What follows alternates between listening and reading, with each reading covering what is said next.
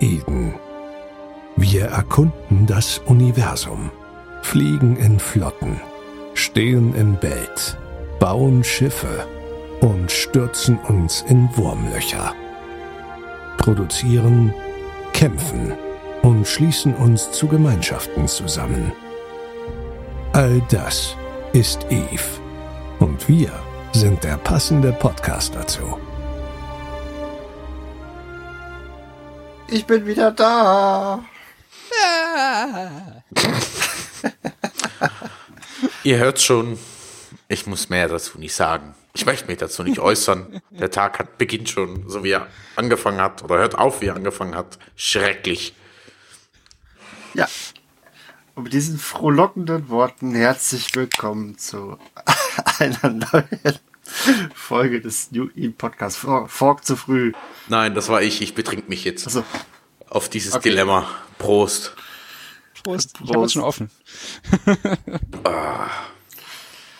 so, ich versuche es einfach nochmal. Herzlich willkommen zur 80. Folge unseres wundervollen Eve Online Podcasts hier. Und wie ihr schon hört, ich bin wieder da. Ich habe äh, letzte Woche bin ich leider krankheitstechnisch ausgefallen, aber ich finde, der gute Heel hat das ganz toll gewuppt, gewuppt gekriegt und äh, Gewuppt. der ist auch heute wieder da. Gewuppt. Kennst du, das, äh, kennst du den Ausdruck wuppen nicht? Nein. Was war daran toll? Ich musste ja, ob ich wollte oder nicht. Ah, mehr oder weniger, ne? Schleimscheißer. Ich wollte dich eigentlich ankündigen mit unserem äh, Putscher Nummer eins. Das kommt schon noch. Jetzt habe ich ja fast schon alles. Jetzt muss ich nur noch die Adobe Skills haben und dann bist du obsolet. Ich dachte, das wäre ich sowieso schon. Die Galionsfiguren, sie werden nicht so schnell obsolet. Achso, gut. Aber wir haben uns auch noch unseren, Exper unseren Lieblingsexperten geholt. Der Fork ist auch da. Oh, alter Schleimer. Dankeschön. Hi. Hallo Fork. Unser zuverlässigster Experte zumindest. Ja, wird schon der Liebste, ne? Ja, Immerhin das da. So sehen. Wir haben jetzt schon zum dritten Mal Gäste eingeladen. Und zum dritten Mal erscheinen diese nicht.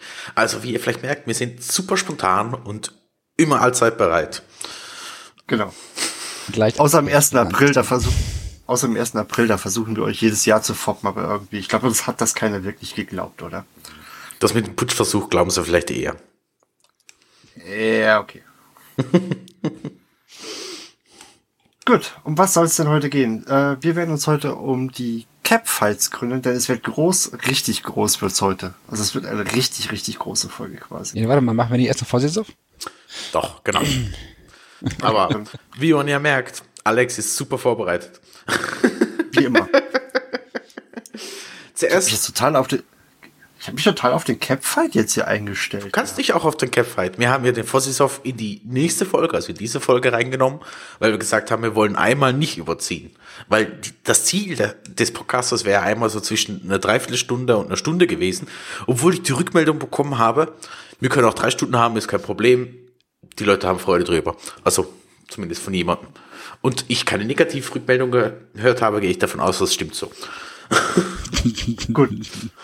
Ähm, ich mache meinen Job als Galionsfigur, denn ich habe nämlich ehrlich gesagt erstmal keine Ahnung, was genau mit einem Fossi-Soff gemeint ist. Also Soff sagt mir schon was, aber was ein Fossi, was, was dieses Fossi jetzt genau soll, äh, weiß ich nicht, aber das werdet ihr mir jetzt garantiert gleich erklären. Kriegen wir hin. Fossisov ist benannt nach dem, nach CCP Fossi, der das Soft-System eingeführt hat, nachdem es sich jahrelang äh, nicht verändert hat. Das ist so relativ einfach. Genau, äh, lass uns kurz auf unseren tollen Mood, Mood Map gucken und dann äh, starten wir durch. Map? Moodmap. Ja, Mood Map. Für Moodmining. Da, da hat übrigens Google irgendwas umgestellt, weswegen ich am äh, Handy das irgendwie nicht mehr öffnen konnte. Erzähl keine Internas, das ist alles OPSEC. OPSEC. Oh, mein Okay, Fehler. reden wir also über Sof. Ähm, Ich würde sagen, was ist SOF? Wäre doch mal die wunderbare Frage, obwohl das fast jedem klar ist. Das ist ein guter Einstieg, ne? Äh, ja, Sof ist im Prinzip das Fähnchen, was ich mir aufstellen kann, wenn ich mein eigenes Null-System besitze. Oder auch ein paar mehr. Ähm, dann halte ich Sof. Und Sof halten geht im Prinzip ähm, nur im Nullsec. Äh, ich kann mir zwar auch im, im in anderen Space-Gebieten Infrastrukturen hinstellen, sagen, hier wohne ich jetzt. Aber so richtig sagen, es ist meins, auch game-mechanisch sagen, es ist meins und die Systeme so bewirtschaften, wie ich es möchte, kann ich halt im vollen Umfang nur im Null. Hier wohnt jetzt der Darum. Igel. Quasi. Nicht, wenn ich am Trinken bin. Dann trink nicht. Ach, ich sehe gerade, ich habe MPC falsch geschrieben. Ich habe MPS geschrieben. Sehr super. Gut gemacht. Super.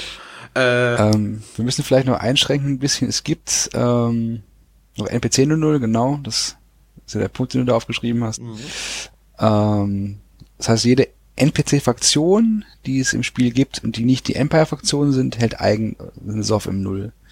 Das heißt, die Angel halten die Curse-Region, äh, Sancha halten die Stain-Region komplett, äh, Goristas halten die gesamte Vena-Region. Es gibt auch Fraktionen, die halten ein bisschen weniger. Äh, Serpentis zum Beispiel halten nur eine Konstellation in Fountain. Blood Raider halten eine Region, äh, Konstellation in Delph oder zwei Konstellationen, ich bin mir gerade nicht ich ganz glaube sicher. zwei. Ähm, Syndicate ist noch NPC 00, da bin ich gerade gucken, wem es gehört. Outer Syndicate hat eine eigene Region, Outer Ring ist eine eigene Region, aber das, das, das heißt, das ist dann die Region von, von Ore. Ähm, dann gibt es noch ähm, und äh, Tucker Tribe. Und dann gibt es auch wieder so ein paar, paar Fraktionen, die relativ klein sind, zum Beispiel halt Modus Angel, ein System oder zwei, drei Systeme in äh, äh, Pure Blind. Dann gibt es in Geminate eine Station, ein System von Society of Conscious Thought. Und ich glaube, das war es im Großen und Ganzen. Ich habe nichts vergessen. Drohnen, Haben. ha ja, Drohnen halten keine eigenen Systeme natürlich. Und Kommt äh, vielleicht ich noch. glaube, das müsste es gewesen sein im Großen und Ganzen, ja. Aber wie gesagt, alles außer diesen NPC-Systemen, die halt ähm, von den NPCs gehalten werden, kann man überall seine Fahne im 00 aufstellen. Und das hat verschiedene Effekte. Also, es gibt verschiedene Module, die wir dafür be- brauchen. Ähm, es gibt so das Fähnchen, was wirklich nur das Fähnchen ist, das ist die TCU, die sagt mir nur, das ist mein System, da ist meine Fahne drauf und das war's erstmal. Hab, da habe ich nicht mehr von, nicht weniger von, es ist nur das Fähnchen. Spannender ist dann das zweite Modul, was ich dann stelle, ähm, das ist der iHub. Und dieser iHub gibt mir dann gewisse Bonis ähm, für äh, das System. Da gibt es dann gewisse Upgrades, die ich einbauen kann. Es gibt Upgrades, die geben mir eine höhere äh, oder mehr, mehr Bells im System. Es gibt mehr Upgrades, die geben mir mehr Rating-Anomalien im System. Es gibt Upgrades, die geben mir mehr äh, scannbare Anomalien im System. Es gibt welche, die geben mir mehr, mehr Wurmlöcher, bla und blub. Das ist alles äh, so Care-Bear-Zeug und heute nicht besonders wichtig. Und, Es gibt aber ah, Entschuldigung. Was sagst du, dass das nicht so wichtig ist? Ja, für heute. für dieses Thema. Es gibt aber noch ein paar ganz spannende ähm, Upgrades, die sind mir äh, mehr ermöglicht, die ein bisschen mehr strategisch wichtig sind. Es gibt Upgrades, die ich mal einbauen kann, die es mir erlauben, ein Jump Gate zu stellen. Also diese neuen Aniplex Jump Gates, über die wir letzte Woche schon gesprochen haben. Mhm. Und mir damit halt erlauben, ein, mein eigenes Sprungnetzwerk aufzubauen. Es gibt Upgrades, die es mir erlauben, Systeme zu Zyno-Jammen. Es gibt Upgrades, die es mir erlauben, einen Zyno-Beacon aufzustellen, was mir ähm, dann quasi das, das Zyno-Machen selber erspart. Und es gibt Upgrades, die es mir erlauben, Supercaps zu bauen. Das ist natürlich auch relativ wichtig. Das heißt, ich kann nur im Soft 00 Supercaps bauen, weil nirgendwo anders kann ich das iHub-Upgrade einbauen, ist iHub, die es mir erlaubt, Supercaps zu bauen. Das kommt gar nicht mal so auf die Station an, sondern du musst auch äh, diesen im iHub das Ding drin haben, damit du ein äh, Supercat bauen kannst. Genau, du kannst überall eine Sotoyo bauen, aber kannst nicht überall Supercaps bauen. Du brauchst neben der Sotoyo auch das IAB-Upgrade, ganz genau. Ah, Du brauchst eigentlich beide Voraussetzungen. Und das Supercap wurde ja vor, mal geändert, also vor kurzem, ich glaube mit dem Februar Update wurde es ja geändert. Es hat früher, glaube ich, irgendwie als äh, gekostet 5 Millionen pro Monat oder pro Woche. Und mittlerweile kostet es ja 40 Millionen. Irgendwie sowas war das doch, oder? Äh, frag Ich mich bin- nicht nach den Kosten. Ich weiß, dass das Supercap relativ teuer ist. Ich weiß, dass Jump Bridges auch nicht ganz günstig sind. Das Sino Beacon kostet, hat früher, glaube ich, immer 500 Milliarden Millionen im Monat gekostet. Ich weiß nicht, was es jetzt kostet. Da wäre ich überfragt. Aber es ist, wenn du so ein paar Systeme hältst und die alle ab, gescheit upgraden willst, wird's auf Dauer teurer, auf jeden Fall. Das ist nicht bei allen Upgrades so, also die Ratting-Upgrades kosten zum Beispiel nix. Hängt, wie gesagt, immer davon ab, was ich ähm, da einbauen möchte. Die Rating-Upgrades oder auch die Belts sind aber dafür abhängig, welchen ADM du hältst, oder? Also da kommen wir ja dann eh noch ein bisschen dazu. Genau, da kommen wir dann gleich noch zu, wie, wie Timer funktionieren. Ja, das ist vielleicht dann eine ganz gute Überleitung. Ähm, die Dauer und also die Schwierigkeit, wie man solche Systeme angreifen kann, hängt vom sogenannten ADM ab. Der ADM errechnet sich aus der Nutzung des Systems. Das heißt einmal NPC-Kills, einmal Mining-Menge, die erminert wird im System und auch ähm, wie viel im System gebaut wird. Und diese ähm, Faktoren errechnen dann den ADM. Der ADM kann von minimal 1 beginnen und geht bis maximal 6. Bei einem Ähm, 1er ADM ist mein System im Tag, ich glaube, 18 Stunden lang angreifbar.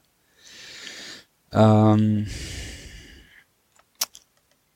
es Fork dauert, war das aber nicht so. Es gibt einmal diesen äh, strategischen Index, den äh, Military Index und den Industrial. Und bei dem strategischen Index ist es doch so, dass der äh, sich hochtickert, so, äh, umso länger man das System hält. genau, den gibt's Wurde auch mir noch. zumindest mal so erklärt. Das erklärt. stimmt, der spielt aber für den ADM keine Rolle. Achso, Der strategische Index, machen wir den ganz kurz, der strategische Index sagt mir nur, was ich im System upgraden kann. Das heißt, es gibt ähm, gewisse Upgrades, die ich nur nach einer gewissen Zeit ins System einbauen kann. Zum Beispiel das Jump Bridge Upgrade wäre so ein Upgrade oder das Super Capital Upgrade wäre so ein Upgrade. Das Sire Jamming Upgrade ist auch so ein Upgrade, das ich nur einbauen kann, wenn ich das System X Amount gehalten habe. Das ist dieser, dieser ähm, strategische Index steigt mit der Zeit, geht auch auf Maximum, ich weiß gar nicht, maximal 5, glaube ich. Frag, haut mich jetzt Korrekt, es ja. stimmt. Ähm, und je mehr, je höher der halt ist, desto mehr Möglichkeiten habe ich, dieses System halt abzugraden. Der ADM, der ist ein anderer Index und der bestimmt die Angreifbarkeit, Angreifbarkeit meines Systems. Ähm, das heißt, wie ich gerade schon gesagt habe, wenn mein ADM sehr niedrig ist, habe ich eine sehr hohe Dauer, die das System, Thema- das am Tag verwundbar ist. Wenn er sehr niedrig, sehr hoch ist, der ADM, dann wird dieses Fenster relativ klein, dann sind es, glaube ich, maximal drei Stunden. Und dieses Fenster liegt immer um eine Zeit herum, die ich selber auswählen kann. Das heißt, ich kann bestimmen, ich möchte, dass mein System, sagen wir mal, abends um 20 Uhr angreifbar ist. Dann kann ich das natürlich so einstellen, dass ähm, dann liegt mein Fenster links und rechts davon. Das heißt, wenn, wenn ich 18 Stunden Fenster habe, dann habe ich 9 Stunden links davon, also bis 5 Uhr morgens und beginnt dann um 11 Uhr. Und dann sind die Stunden dazwischen frei, also nicht angreifbar. Wenn das Fenster sehr klein wird, sagen wir, sagen wir wie gesagt, es geht dann auf drei Stunden runter, dann hätten wir 19 Minuten die eine Richtung, 19 die andere. Also wäre dann von halb zehn bis, äh, beziehungsweise von ähm, halb sieben bis halb zehn das Fenster offen, so ungefähr. Das ist so das, das Schema. Okay. Ähm, wie gesagt, je höher der, AD, der ADM geht, desto kleiner wird mein Angriff, Angreifbarkeitsfenster. Und zusätzlich auch die Dauer, äh, die ich brauche, um das System zu reinforcen, verändert sich mit dem ADM. Bei einem niedrigen ADM, also sagen wir einem von 1, dauert es 10 Minuten, um ein System zu reinforcen. Das ist relativ fix. Bei einem ADM von 6 dauert es 60 Minuten und dann entsprechend dazwischen halt in einzelnen Schritten so von 20 Minuten bei ADM 2, 30 Minuten bei ADM 3 und so weiter und so weiter. Das heißt, der ADM erlaubt es mir, meine Systeme besser zu verteidigen und sie vor allem auch in den Zeiten zu verteidigen, die ich gerne hätte und es dem Gegner sehr schwer zu machen, Systeme schnell zu reinforcen. Ne, Das ist natürlich deutlich einfacher für den Gegner, sich ein System auszupicken, was 20 Jumps weg ist, was nur 10 Minuten braucht, bis es reinforced ist, weil in der Zeit, bis ich dahin geeiert bin, ist er längst fertig und wieder weg. Wenn das System reinforced und ich konnte nichts machen. Wenn ich ein System habe, ähm, das einen sehr hohen ADM hat, wenn ich eine Stunde Zeit habe, um, um dahin zu kommen und das System zu verteidigen, sind die 20 Jumps natürlich relativ leicht zu handeln. Und das ist der nächste Punkt, den man sich also anschauen muss. Ähm, jetzt haben wir hier in der Tabelle noch was drin, das ist auch die Zeit der Nodes sich verändert, da bin ich mir nicht ganz sicher. Also wurde, sollte ein System reinforced worden, erklären wir erstmal das. Mhm. Dann spawnen zwei, also ungefähr 48 Stunden, beziehungsweise maximal 48 Stunden nachdem das System, System reinforced wurde, ähm, oder min, nee, es war mindestens 25 Stunden oder so. Mhm. Haupt ich jetzt nicht. Aber es ist immer in der Regel ungefähr, ungefähr zwei Tage danach. So kann man es sich ganz, ganz kurz merken. Also zwei, zwei Tage nachdem es reinforced worden ist, äh, spawnen die sogenannten Defense Nodes oder Command Nodes. Ähm, diese Def Command Nodes werden genau wie die ähm, so Strukturen wieder mit nicht, nicht äh, beschossen, sondern werden gehackt mit den Tosis-Links. Äh, das spawnen in der Konstellation, zu der das System gehört, spawnen diese Nodes. Ähm, zu Beginn immer fünf und danach kann es ein bisschen variieren, wie viele nachspawnen. Ich glaube, wichtig ist auch, dass es nur in den Konstellationen zukommt, wo die gleiche Partei den Soft hält. Wenn ich es richtig, richtig gelesen habe. Das wus- das? also das heißt, wenn die Region von zwei Parteien gehalten wird, zum Beispiel einmal äh, Razer und einmal XDevX, erscheinen die Nodes nur in dem System, wenn jetzt Razer angegriffen wird, ähm, wo Razer den, den Soft hält und nicht bei XDevX, wenn ich es richtig im Kopf habe. also das heißt, eine Konstellation, also das heißt, er meint so viel wie, also eine Konstellation besteht aus zehn Systemen, Nee. Razer hält zwei Das und hat, X das hat er, glaube ich, schon verstanden. Das habe ich schon verstanden, ja, aber ich glaube, das, das stimmt nicht. Stimmt das nicht? Ich bin mir Das recht sicher, dass das- das in der, in Okay. der gesamten Konstellation spawnt. Super.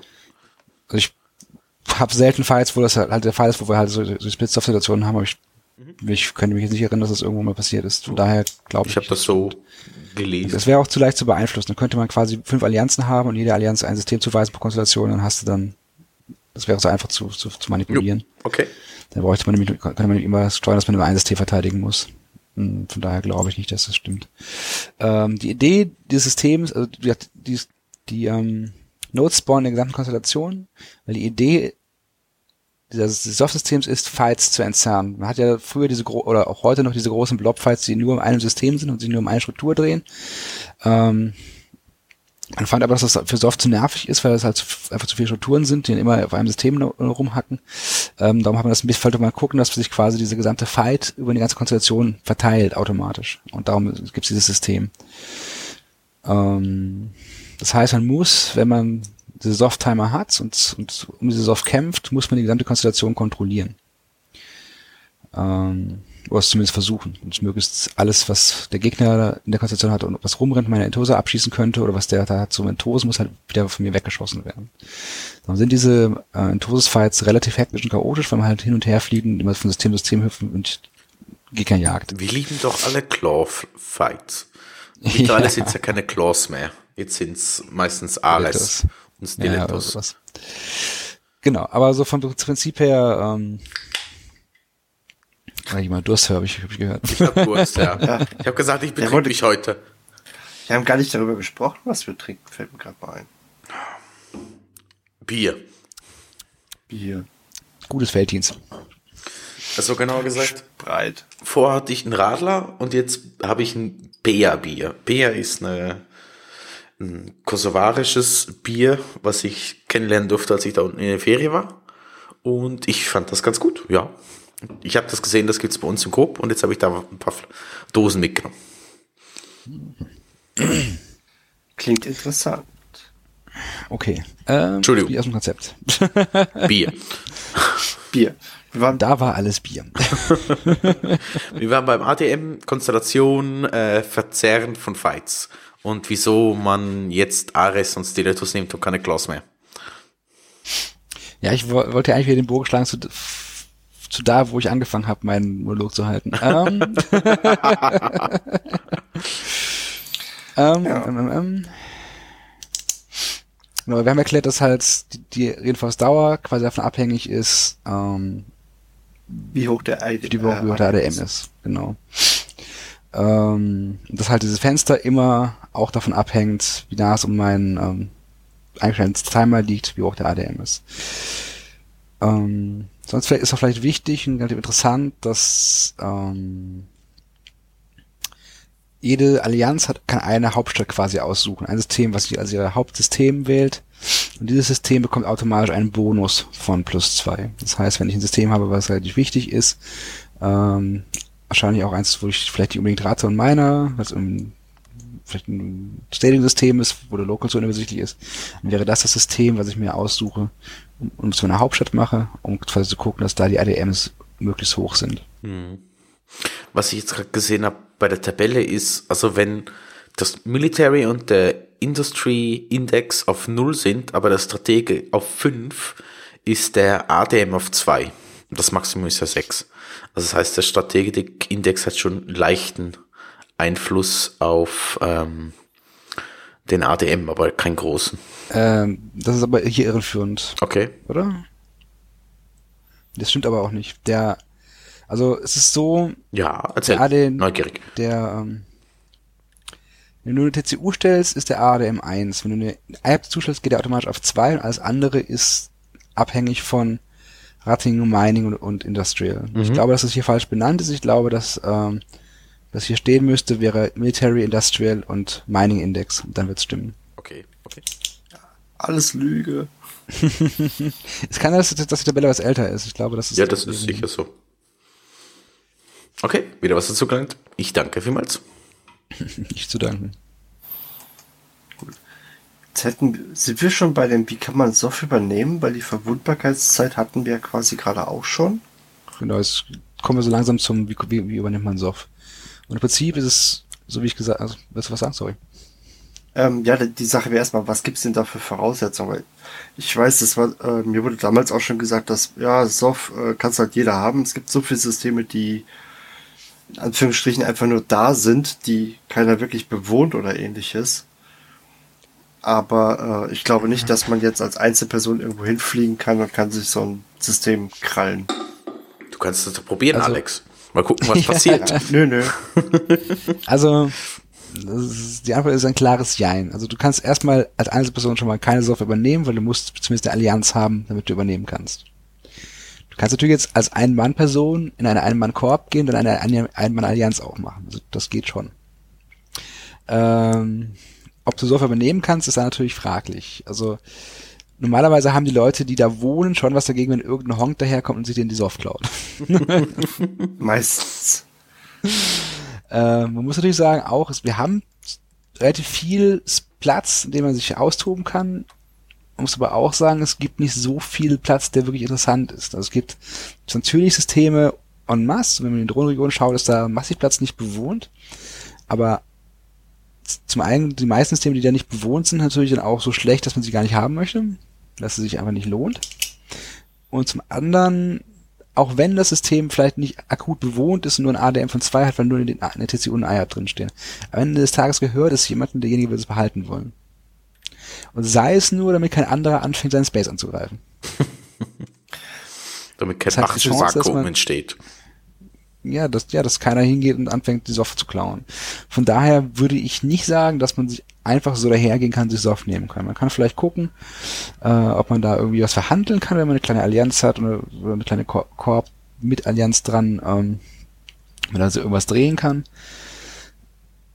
Aber wenn man nicht für den derzeitigen Bewohner irgendwie wertvoll ist, in der Form, dass man irgendwie Miete zahlt oder irgendwie was für die baut oder so, oder halt militärische Kampfkraft liefert, wird man wahrscheinlich nichts bekommen.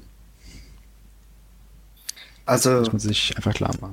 ist doch nicht so einfach, sich ein eigenes Imperium aufzubauen. Ja. Ja, wenn es so einfach wäre, würde es ja jeder tun. Wenn es so einfach wäre, wird es jeder tun. Ja. Meistens scheitert es schon am Drama. okay, aber schauen wir uns an, wie man, wie man so vielleicht übernimmt. Ähm, der erste Schritt, ich muss hinfliegen, das System erstmal reinforcen. Das Reinforcen, das haben wir gerade schon angesprochen, geht nicht über drauf schießen, sondern es geht über diese Entosis Links. Das heißt, ich muss dieses Entosis Link auf ähm, die Struktur, die ich angreifen möchte, aktivieren. Das heißt, entweder die TCU oder den iHub. Und dann gibt es erstmal fünf Minuten, die hat die Modul, ich glaube, fünf bis zweieinhalb Minuten Warm-Up-Timer. Das heißt, der erste Cycle, der macht noch nichts. Da cycelt das System quasi erst hoch. Und auf den, Beginn des zweiten Cycles beginnt quasi der Zeitraum, in dem mein System reinforced wird. Das heißt, je nachdem wie der hoch der ADM ist, 10 bis 60 Minuten. So. Und vermutlich wird der, den, den der IAP gehört, dann beschließen, finde ich doof, dass sie meine IAP angreifen, oder meine TCU. und irgendwas formen, um mich davon abzuhalten, dieses System anzugreifen. Ähm, je länger das dauert, desto einfacher für den Verteidiger natürlich, weil er mehr Zeit zum Formen hat, um sich vorzubereiten. Sollte der Verteidiger es nicht schaffen, mich davon abzuhalten, das System zu verteidigen, dann geht es in Reinforce für ich, ungefähr 48 Stunden, je nachdem, äh, wann es Reinforce wird, ein bisschen mehr, ein bisschen weniger, und kommt dann in der Regel halt zwei Tage nachdem mhm. nach, in meiner Primetime raus. Ja. So.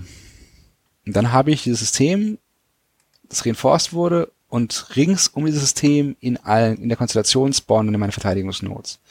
Dann ist es wieder so, ich muss dieses, diese Nodes eben entosen. Dann hacken Verteidiger und Entose oder versuchen es zumindest. Und der, der die meisten Nodes gewinnt, der gewinnt am Ende des Tages. Ähm, das System, wenn es rauskommt, es hat so eine prozentuale Anzeige, wer quasi führt, Verteidiger oder, oder Angreifer. Und äh, für jeden Eier, den man enttost, äh, für nicht wie viel, für jeden Command-Node, den man enttost, bekommt man fünf äh, sieben Prozent auf dieser, dieser Skala zu geschrieben. Die Skala beginnt im Verhältnis von 60 zu 40 für den Verteidiger. Ähm, und dann muss ich halt gucken, dass ich das nach und nach gedrückt bekomme. Ist ja schon gecheatet, ne? Du, wenn du, du bist ja der Verteidiger, wenn das System gehört, solltest du auch einen kleinen Vorteil haben. Das ist schon okay so. äh, dann verschiebt sich, wie gesagt, dieser, diese, diese Notes halt je nachdem, wer mehr, wer, wer, wer mehr hackt, bekommt dann entsprechend Punkte gut geschrieben und irgendwann ist das System entweder wieder ganz repariert oder ganz erobert und dann, ähm, also wenn es repariert ist, passiert nichts, dann geht das System, ist das System wieder safe. Wenn es erobert wird, dann stirbst, sterben IAP oder TCU entsprechend und dann muss der Angreifer eine neue TCU oder einen neuen IAP stellen und den wieder enthosen. Und muss diesen Entoses-Fight, muss dieses, dieses Entoses-Fight mit dieses einen, diesen einen Punkt wieder gewinnen. Das heißt, der Verteidiger hat nochmal eine Chance, quasi hinzugehen, den äh, Angreifer abzuschießen und das Ding wieder für sich zu enttosen, wieder zu saven. Wie ist das eigentlich? Wieso ähm, muss man den? Äh, Gibt es ein gewisses Zeitfenster für, weil äh, oder für die Nodes, bevor die von selber äh, despawnen oder ähm, kann sich sowas theoretisch auch über Tage ziehen, dass wenn keiner die Nodes hackt, was ist nee, ist, ja, ich weiß, was du meinst. Das passiert nicht. Die Timer haben eine passive Regenerationsrate. Das heißt, wenn keiner sie hackt, ticken sie ganz langsam für den Verteidiger. Aber es dauert relativ lange. Ich glaube, ein Not muss eine Stunde stehen oder so. Äh, und nicht gehackt werden, damit der quasi für den Verteidiger durchtickt. Wenn nicht, noch länger. Ich bin mir nicht ganz sicher. Also wenn keiner auftaucht, gewinnt quasi nach ewig langer Zeit automatisch der Verteidiger. Genau. Und wenn ich den eigenen TCU stelle, muss ich den selber nochmal entosen? Das wusste ja. ich, habe ich irgendwie nicht, nie richtig wahrgenommen. Den, droppst den leer und dann musst du ihn wieder enttosen, damit du ihn bekommst. Oh je. Yeah. das ist okay. Sehr speziell, ja, doch, ja. Ich, das sind ich weiß, ich weiß, wieso ich kein Soft mache. naja, du lebst ja in einem Softgebiet, ne? Ja, jetzt wieder, ja. Genau. Es Stimmt, gibt auch da äh, Sachen, die ich nicht mag. Also iHubs oder sowas ähnliches gibt es aber auch, glaube ich, in den Wurmlöchern, ne? Was? Nein. Teilweise. Wurmlöcher können nicht geclaimt werden. Kein Soft wie im Wurmloch. Nada niente. Es gibt sogar teilweise Wurmloch-Systeme, die Chatred, wo du gar nichts aufstellen kannst. Keine Post, keine Station, kein gar nichts. Da kannst du aber auch drin leben. also es gibt Leute, oder ich habe Leute kennengelernt, die da auch drin gelebt haben indem dass sie sich eine Orca und ich weiß nicht, was alles hingestellt haben, wo sie raus ähm, aus dem Hangar leben konnten. Und das halt permanent geklokt war. Das klingt ja voll mega scheiße. Aber egal. Ja, Eve ist eine Sandbox. Und in der Sandbox kann man tun lassen, was man möchte. Das stimmt allerdings. Okay. Dann Kommen wir zum spannenden Teil, oder? Ich würde sagen, der liebe Fossisoff ist abgeschlossen, ja. Yay, keiner mag Fossisoff. Solltet ihr noch weitere Fragen Ja, dazu haben, dürft ihr euch dann gerne an vertrauensvoll an den guten Fork wenden. Ist das so? Ähm, Nicht? doch, doch, passt. Ähm, man muss halt sagen, es ist ein nerviges System, so relativ nervig. Ich muss aber auch sagen, dass es im Vergleich zum alten System flüssiger ist. Also man hat mehr kleine Files, was, sehr was relativ angenehm ist. Äh, man hat auch weniger Last auf dem Server meistens. Also es ist schon ganz cool, das System so wie es ist. Es ist nicht ideal, nichts ideal, aber es ja, ist auch auf jeden Fall nicht ganz verkehrt. Es hat seine Gründe, wieso es so ist, wie es so ist. Die Frage ist nur, ob man es vielleicht verbessern könnte. Oder wie man es vielleicht, nein, anders, wie es man vielleicht anders gestalten könnte. Und, aber sind wir ehrlich, es nervt doch immer was, oder? Irgendwie früher war es, und ich glaube, das, das Ganze ging auch den kleinen, Alli- den kleineren Allianzen so ein bisschen zugute, dass du die nicht zu Tode blocken konntest. Ja, wobei man sagen muss, das ist, auch glaube ich, mehr. nicht der Fall. Ja. ne? Also, Ob jetzt zwei, 500 Claws kommen oder 250. ja, das, Oh, also sorry, die. Idee war, dass das, das voll, dass das Software sich splittet, dass es mehr kleine Allianzen ins Null schaffen, aber ich, diese Entwicklung sehe ich nicht. Also, Mhm. ähm, weil einfach, ob du jetzt mit 50 Titans kommst und einen Eier wegschießt oder ob du mit 250 Claws kommst und die Nodes killst, also Nodes killst, ist am Ende des Tages ähm, Nicht der ähnlich. Unterschied. Es ist vielleicht sogar für kleine Alliances noch ein bisschen schwerer, weil sie einfach die Numbers schwerer kriegen. Mhm. Man muss natürlich auch sagen, klar, Low-ADM-Systeme zu übernehmen ist nicht so dramatisch schwier- schwierig. Die Timer, weil, weil halt die Fenster so groß sind, in den 18 Stunden sind die Chancen ganz gut, dass ich was erwischt, wo der Verteidiger es nicht kann, nicht, nicht deffen kann. Ähm, und 10 Minuten ist ein schnell reinforced, aber dann gilt ja auch dass das gegenteilige Stück wieder, dass der vorherige Verteidiger mich wieder leicht angreifen kann, weil ich wieder diese großen ADMs habe und die erstmal wieder hochraten muss. Mhm. Als kleine Allianz. Ähm, damit das Fenster wieder klein wird. Und in der Zeit bin ich wieder angreifbar und dann wird mich die größere Allianz immer noch wegfrühstücken. Also, Ich, ich, das war die Intuition, Intuition dahinter von dem her. Also ich, wir sehen es ja, dass es nicht unbedingt so ist. du meinst die Intention. Sagt doch, was ihr wollt. Ich trinke mal ein auch. Intuition ist was anderes, mein Freund. okay. Gut. Kommen wir zu den großen Sachen, den teilweise richtig großen Sachen. Ja, Caps. Gib's, gib's. Irgendwie mit meine Lieblingsschiffe. So viele Lieblingsschiffe wie du hast, ne? Ja. Und? Ich mag sie alle gerne. Ich bin kein Mann für ein Schiff. Ich würde sagen, bevor wir zu den Capital Fights selber kommen, erklären wir doch mal, was für Capital das es gibt und wie mir, wie man diese nutzt. Okay. Oder? Ja, klingt gut. Dann machen wir Carrier zuerst, oder was? Jo, können wir doch. Oder Dreads. Für mich Oder ist immer so, für mich war immer so Dreads, Fax, Carrier. Ich habe es aber genau andersrum gemacht, ich weiß. Gut, reden wir zuerst über Dreads. Ähm, es gibt vier, na, es gibt also vier klassische Dreadnoughts und dann gibt's noch zwei Drei. Faction Dreadnoughts, drei. Hier sehe ich jetzt gerade nicht. Vehement, Kaiman. Ach, da oben ist noch einer, okay. Chemos. Chemos, oder wie der immer ausgesprochen wird. Okay, fangen wir mit den, mit den klassischen an. Ähm, alle vier klassischen Dreads haben ihre Vor- und Nachteile. Haben ihre Rollen, in die sie besonders gut passen.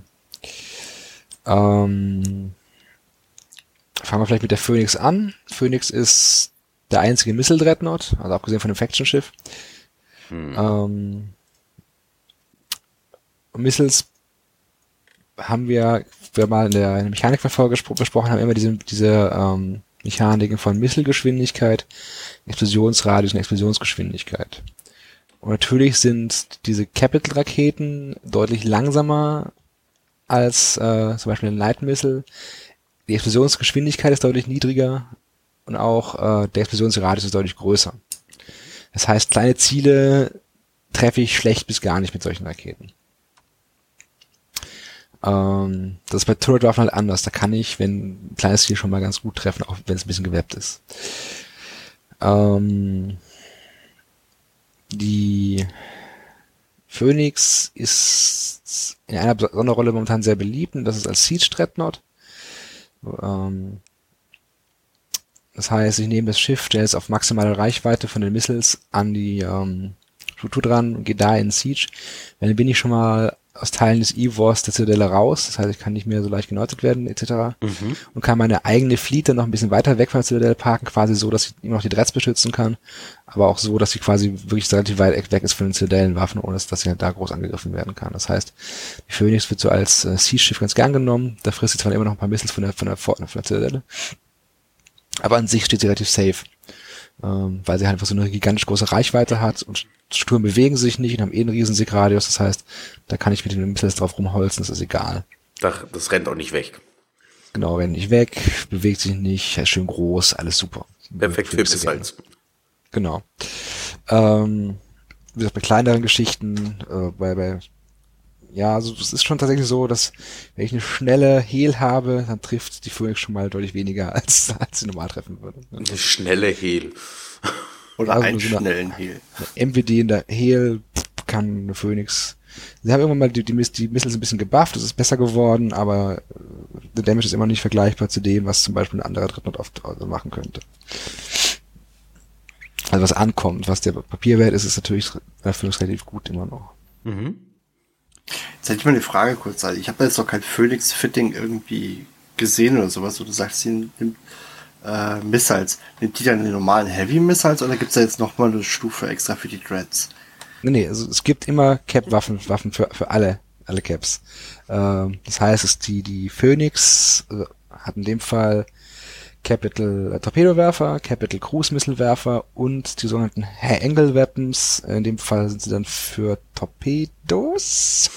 Oh, ähm, das sind High Angle, High Angle Torpedowerfer, mhm. ähm, die da noch einen Bonus auf Range kriegen, wenn äh, das Ding in die Siege geht.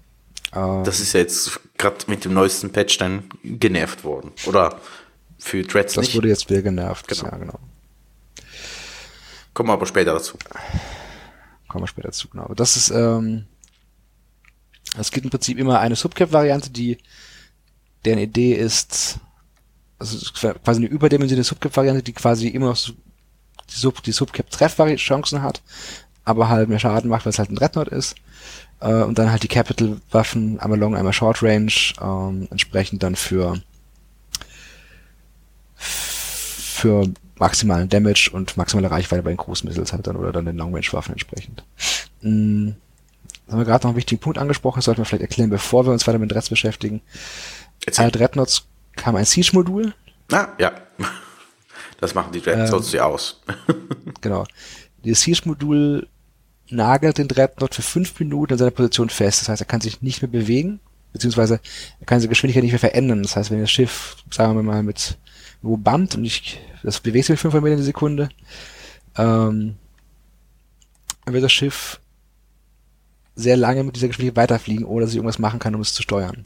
also ich verliere im CG die Möglichkeit zu steuern, das Schiff wird dann einfach durch die Gegend driften.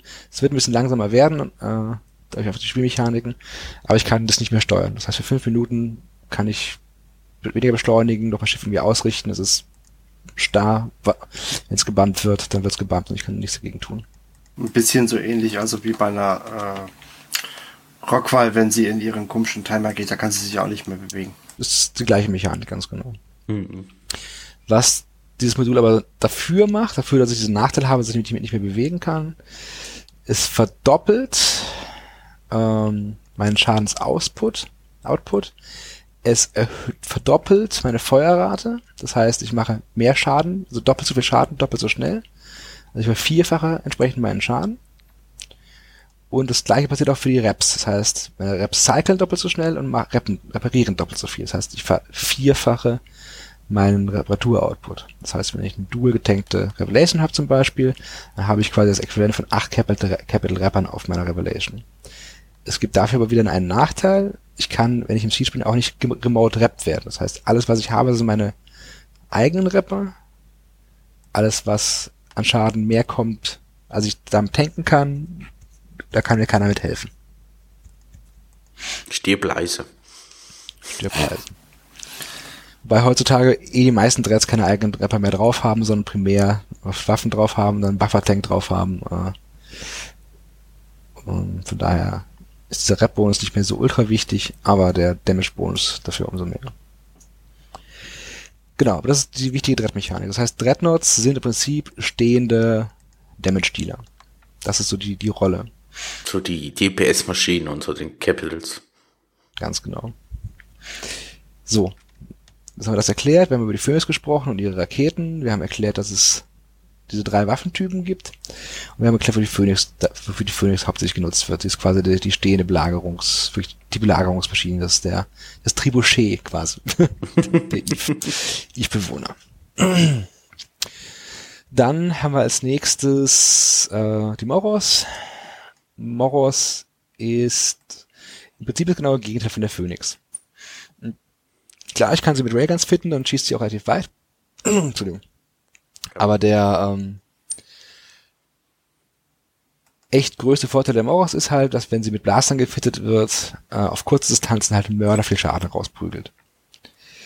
Das ist so der, der schöne ähm, Teil der Moros. Sie ist, hat zwar nicht viel Range, äh, geht halt relativ schnell in Fall-Off, verliert dann natürlich entsprechend Damage, aber dafür, ähm, wenn sie mit Blastern äh, ausgerüstet ist, macht sie halt echt Mörder viel Schaden. Aber dafür ähm, musst du jetzt erstmal rankommen. Das ist ein bisschen das Problem. Halt erstmal rankommen. Ja, aber auch da wieder bei Strukturschießen oder sowas ist es halt echt, echt angenehm. Ne? Aber halt echt Damage. Mhm. Gibt es bei den Strukturen nicht teilweise auch diesen ähm, Schadenscap? Mhm. Oder war es nur bei den, äh, wenn man bei Strukturen diesen äh, Reinforcer oder sowas schießt oder den letzten Timer schießt? Nee, nee, also bei den ähm, CDL-Strukturen ist es so. Es gibt auch noch andere. Ne? Pokos, also Planetary äh, Custom Offices oder noch die Pausen gibt's ja auch noch. Das heißt, da spielt es dann keine Rolle. Aber ja, es gibt, das haben wir letzte Woche schon mal erklärt, diesen Damage Cap. Das heißt, wenn ich auf Zedellen schieße, können die immer nur einen maximalen Mal an Schaden nehmen. Das ist so getimt, dass wenn ich mit maximalem Schaden auf das Ding schieße, dauert es aber 20 Minuten, um den nächsten Reinforce zu drücken. Ungefähr 20 Minuten. Genau. Aber ja, es gibt Damage Cap, aber der ist halt, hier ist die Struktur auch nicht zwingend so hoch, dass eine Maus reichen würde, um das, das zu erreichen. Also es hängt davon ab, auf was ich schieße. Und wie gesagt, wenn ich nah an Gegner rankomme, nah an eine Capfleet rankomme und dann Morus so drauf schmeiße, macht es natürlich auch ordentlich Aua. ähm, die Nagel ist so ein bisschen der flexibelste Dread. Ähm, das Schöne an, den, an der Nagelfall ist vor allem, dass sie halt ihre Schadensarten aussuchen kann. So eine Mimata-Waffen natürlich. Ja, auch für die gilt das gleiche wie für alle anderen Dreads. Es gibt eine Long-Range-Variante für die Cap-Waffe, eine Short-Range-Variante und dieses, diese, diese geboosteten Sub-Cap-Waffen. Ist bei der Phoenix doch auch so, oder nicht?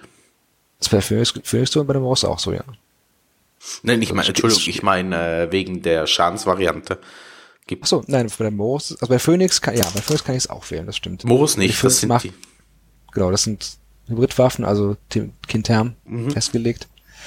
Bei der Phoenix kann ich es mir aussuchen, aber da ist halt immer das Problem, ist halt der Phoenix, wenn die auf der Weg was Bewegendes schießen muss, ist halt doof. Bei der Morus, der kann sich das Ziel auch schon mal ein bisschen bewegen und ich treffe immer noch mit vollem Schaden. Yay. Also, Nackelfahrt, Entschuldigung. Genau. Äh, Nagelfahr ist das flexibelste Schiff an Einmal kann ich die Schadensarten auswählen, die Waffen sind auch relativ flexibel in dem, was sie tun. Ähm, was an der Nagelfahr sehr schön ist, ich habe den höchsten Alpha, wenn ich mit Artilleries arbeite. Es gab mal eine Zeit, äh, da waren die Archons total populär.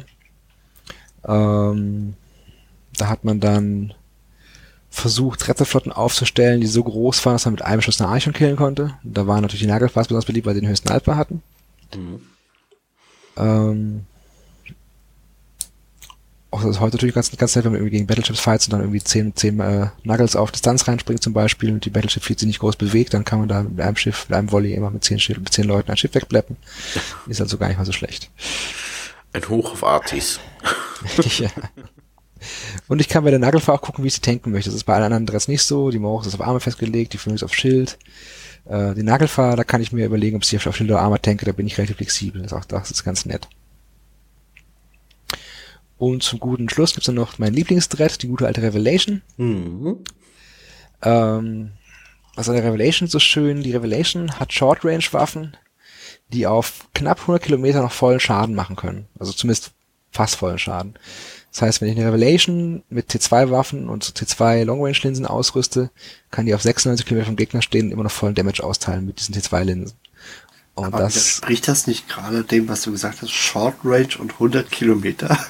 Das ist ja der Punkt. Darum ist die Revelation ja so schön, weil sie mit ihren doofen Short Range Waffen 100 Kilometer weit schießen kann. das heißt, ich habe einen sehr hohen Schadensausbruch auf eine sehr hohe Distanz. Sie macht nicht so viel Schaden im Close Range wie eine Moros. Ähm, Aber sie so macht noch immer Aua. Sie ist auch nicht so flexibel wie eine Nagelfarbe. Sie macht immer noch, ich weiß jetzt nicht auswendig, sagen wir mal 8000 DPS auf 100 Kilometer. Und das ist halt immer schon eine ganz angenehme Hausnummer. Und das große Problem, was Dreadnoughts ja haben, ist, sind, während sie im Ziel stehen, festgenagelt.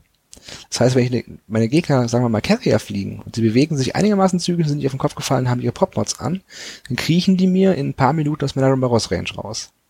Viel Spaß, wenn man das bei einer Revelation probieren möchte, weil die Revelation schießt auf 100 Kilometer. Da wegzukommen ist deutlich schwieriger. Ich stelle mir gerade vor, wie so eine Schnecke vor einem Panzer flieht.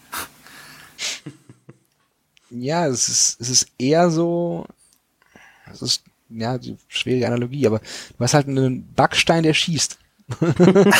ja, so sieht, sie sieht sogar so fast so aus. Ja, die, die Phoenix, ja. die auch. Es sehen alle Kaldari-Schiffe aus wie Backsteine. Die Revelations ein bisschen aus wie also ein ganz alter Föhn. also mir persönlich gefällt Timo Ross am besten. Auch weil viele sagen, nee. Äh, genau. Aus wie Flabber. Flabber ist super. Habe ich als Kind geschaut, war ich begeistert von. okay. Gut, und dann gibt's halt noch die drei Faction-Varianten. Ähm, musst du, ich weiß gar nicht die ganzen Bonis auswendig. Ich weiß, dass die Vehement im Prinzip eine Vindicator als Moros ist. Das heißt, die ähm, Vehement hat einen Fall-Off-Bonus zusätzlich zu dem normalen Moros-Bonus und sie hat einen Web-Bonus zu, zu normalen Moros-Bonus, was natürlich relativ gemein ist.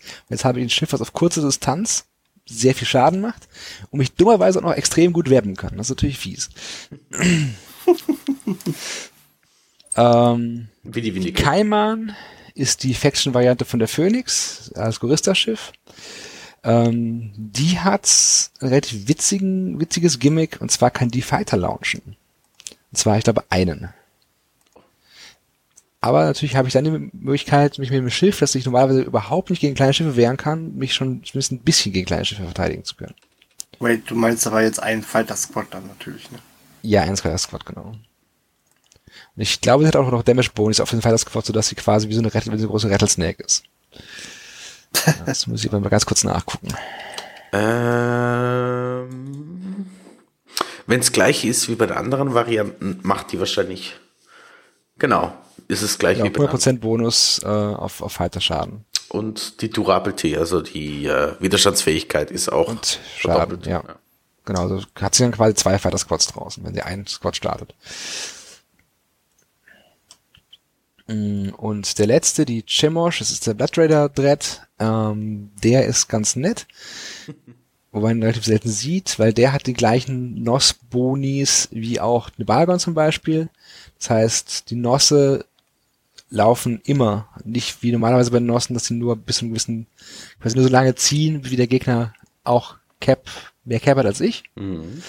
Sondern äh, die Camosh kann quasi den Gegner mit Nossen leer saugen. Und gleichzeitig hat sie auch wieder einen Web-Range-Bonus. Das heißt, äh, auch da kann sie natürlich den Gegner äh, sehr schön verlangsamen mit ihren Webs. Nicht wie vehement mit Web-Stärken-Bonus, sondern in dem Fall dann halt mit Web-Range. Und das sind so die die Dreads. Ansonsten funktionieren die Faction Dreads natürlich wie ihre ähm, T1 Counterparts. Genau. Was kostet so ein Dread ungefähr? Mal so als ja. Relation. Ich glaube so wie dreieinhalb B mit Fitting, aber ich bin mir nicht sicher, wahrscheinlich ja, gibt es auch schon ein bisschen, schon ein bisschen nach Fitting. Ja, hängt vom Fitting ab. Aber so ungefähr um die, sagen wir mal, zwischen zwei und dreieinhalb Milliarden ist man, glaube ich, dabei.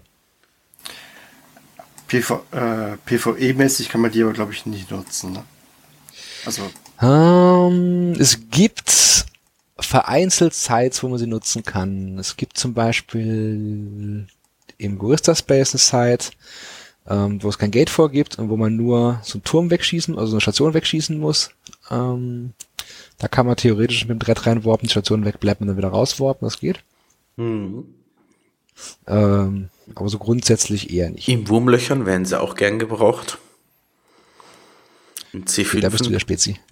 ja, übertreiben. Das ist übertrieben. Ich habe nie in so einem C5, C6 gewohnt. Aber ich weiß, äh, in C5 und C6 oder C5 und C6 werden die gerne gebraucht zum Ratten.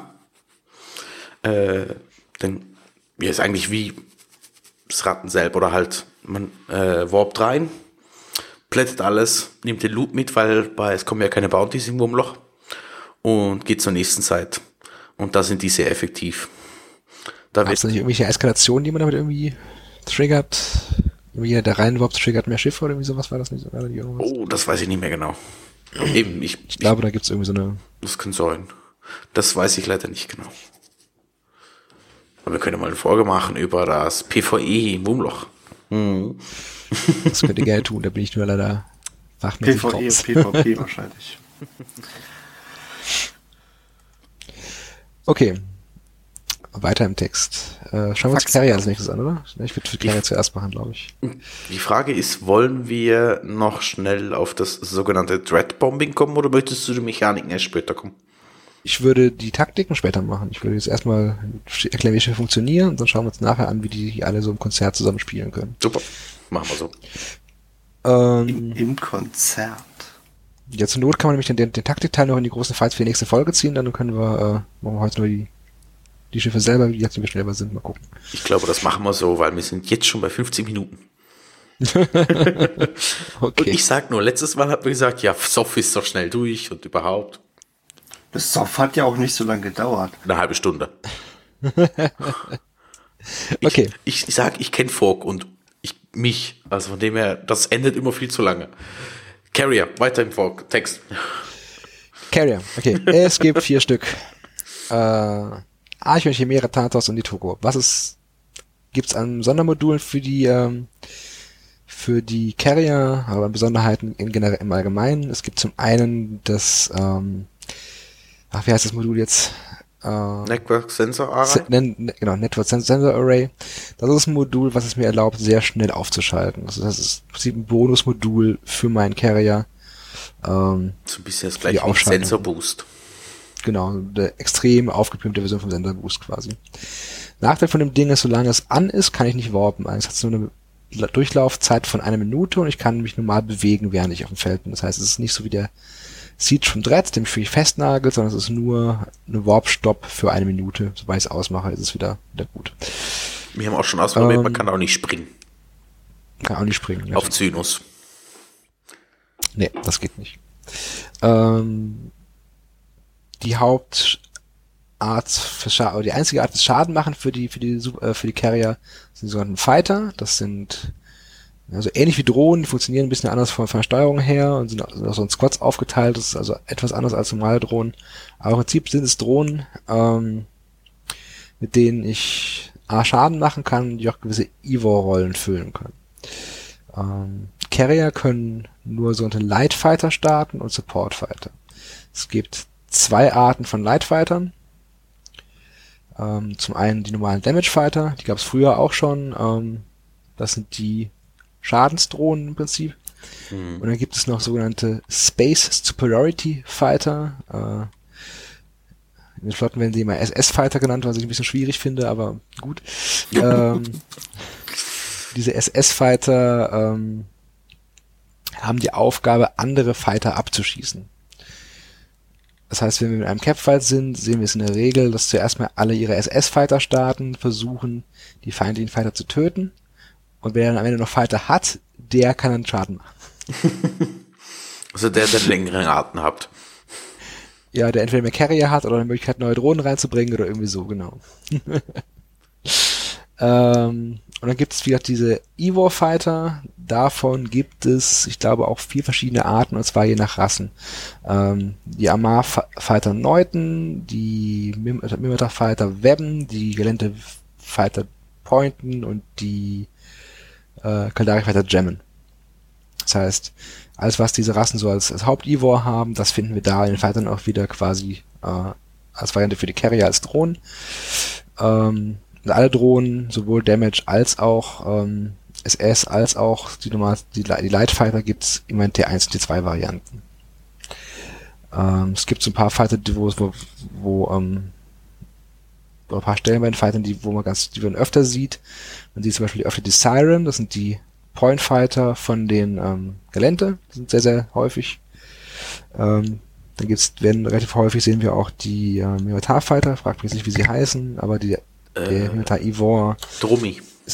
Dromni, genau, sind auch relativ toll, typisch. Und was man super, super oft sieht, sind die Gram als SS-Fighter. Das sind die Minotaur-Varianten, weil die einfach die schnellsten sind. Äh, von Damage-Fightern her sieht man die meisten relativ, also die von den normalen Light-Fightern relativ gleichmäßig verteilt.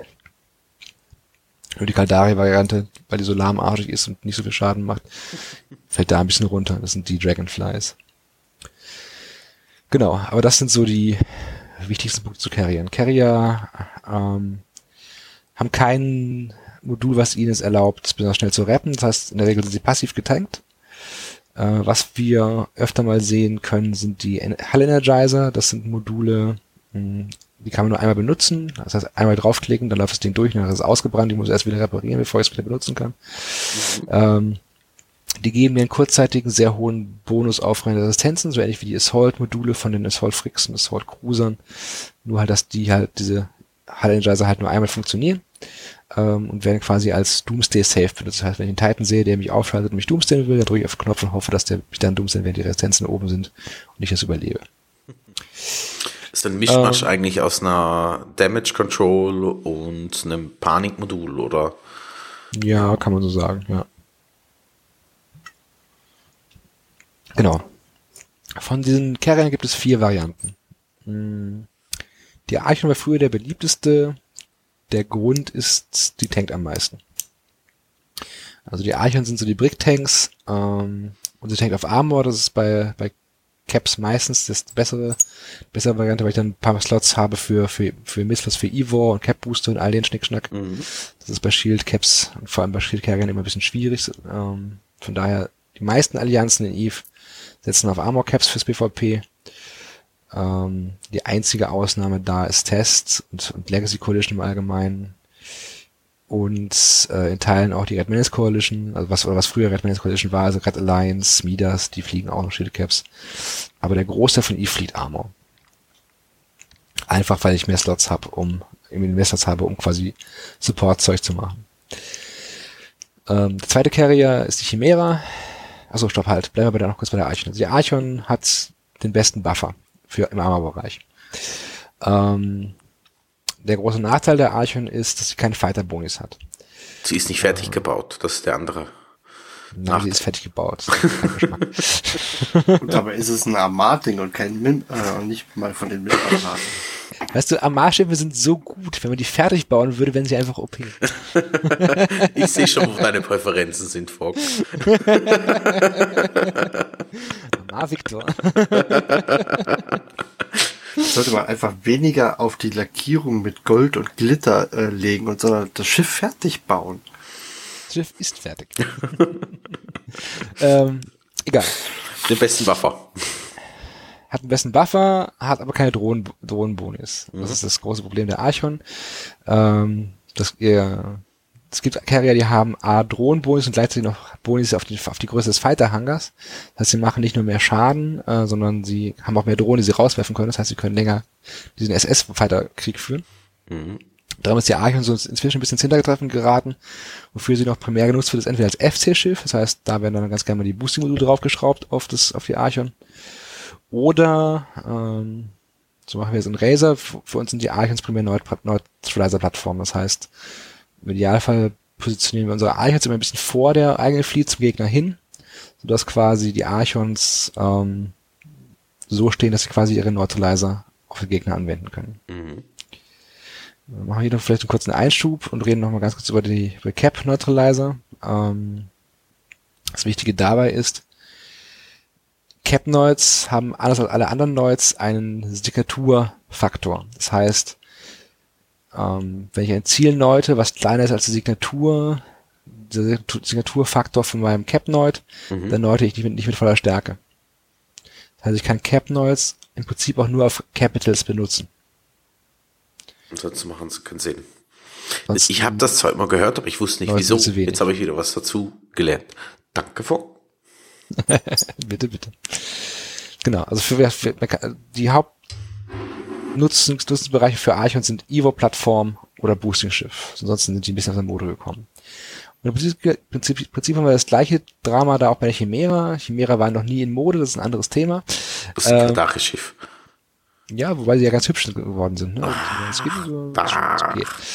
Aber leider ist die Chimera A ein Shieldcap, was uns ja besprochen ist, nicht so ganz ideal. Weil ich dann halt weniger Platz habe für Pop-Mods, Evo und Cap-Boost und alles ganz andere Zeug. Mhm ohne dass ich meinen Tank kaputt machen würde. Und wieder, die hat keinen Bonus auf, äh, auf Drohnen, noch keine, keine vergrößerten Drohnenhanger. So, dann kommen wir zu dem beliebtesten Carrier wahrscheinlich, das ist die Thanatos. Die Thanatos hat halt hey. genau das. Die hat den Damage-Bonus äh, und sie hat einen Bonus auf die, Drohnenhangergröße. Das heißt im Prinzip kann sie nicht nur mehr Schaden machen als die äh, tankigen, tankigen Carrier. Ähm, sie kann auch mehr Drohnen mit aufs Feld schleppen. Nachteil ist, sie tankt weniger, also stirbt sie auch eher. und sie ist besser im Kampf, also stirbt sie noch, noch mal eher. Darum hat ja die Achung eigentlich einen doppelten Buffer, habe ich immer so witzeln gehört. Erstens das kann ihren, man so sagen, ja.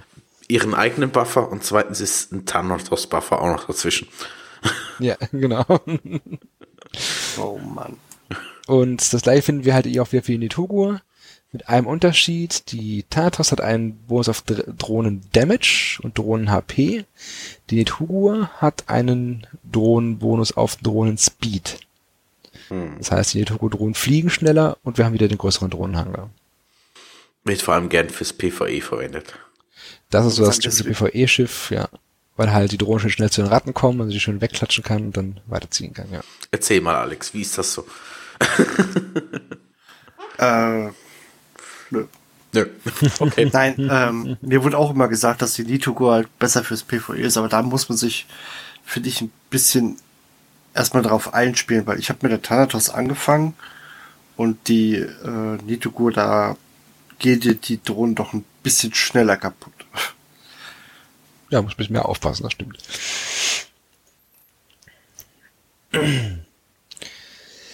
So. Dann. Haben wir schon erwähnt, dass die Carrier-Typen eben nur Light und Supporters, hat es gesagt, aber drei Stück können sie starten gleichzeitig. Stimmt, das haben wir noch nicht gesagt. Ähm, ja, es können über drei Squads von, von Carrier gestartet werden. Und zwar egal von welchen Typen. Also die können bunt durchmischen, wie sie wollen. Bei den Supercarriern ist es nachher ein bisschen anders. Die haben gewisse Vorgaben. Okay, kommen wir zu den Faxen, denke ich, oder?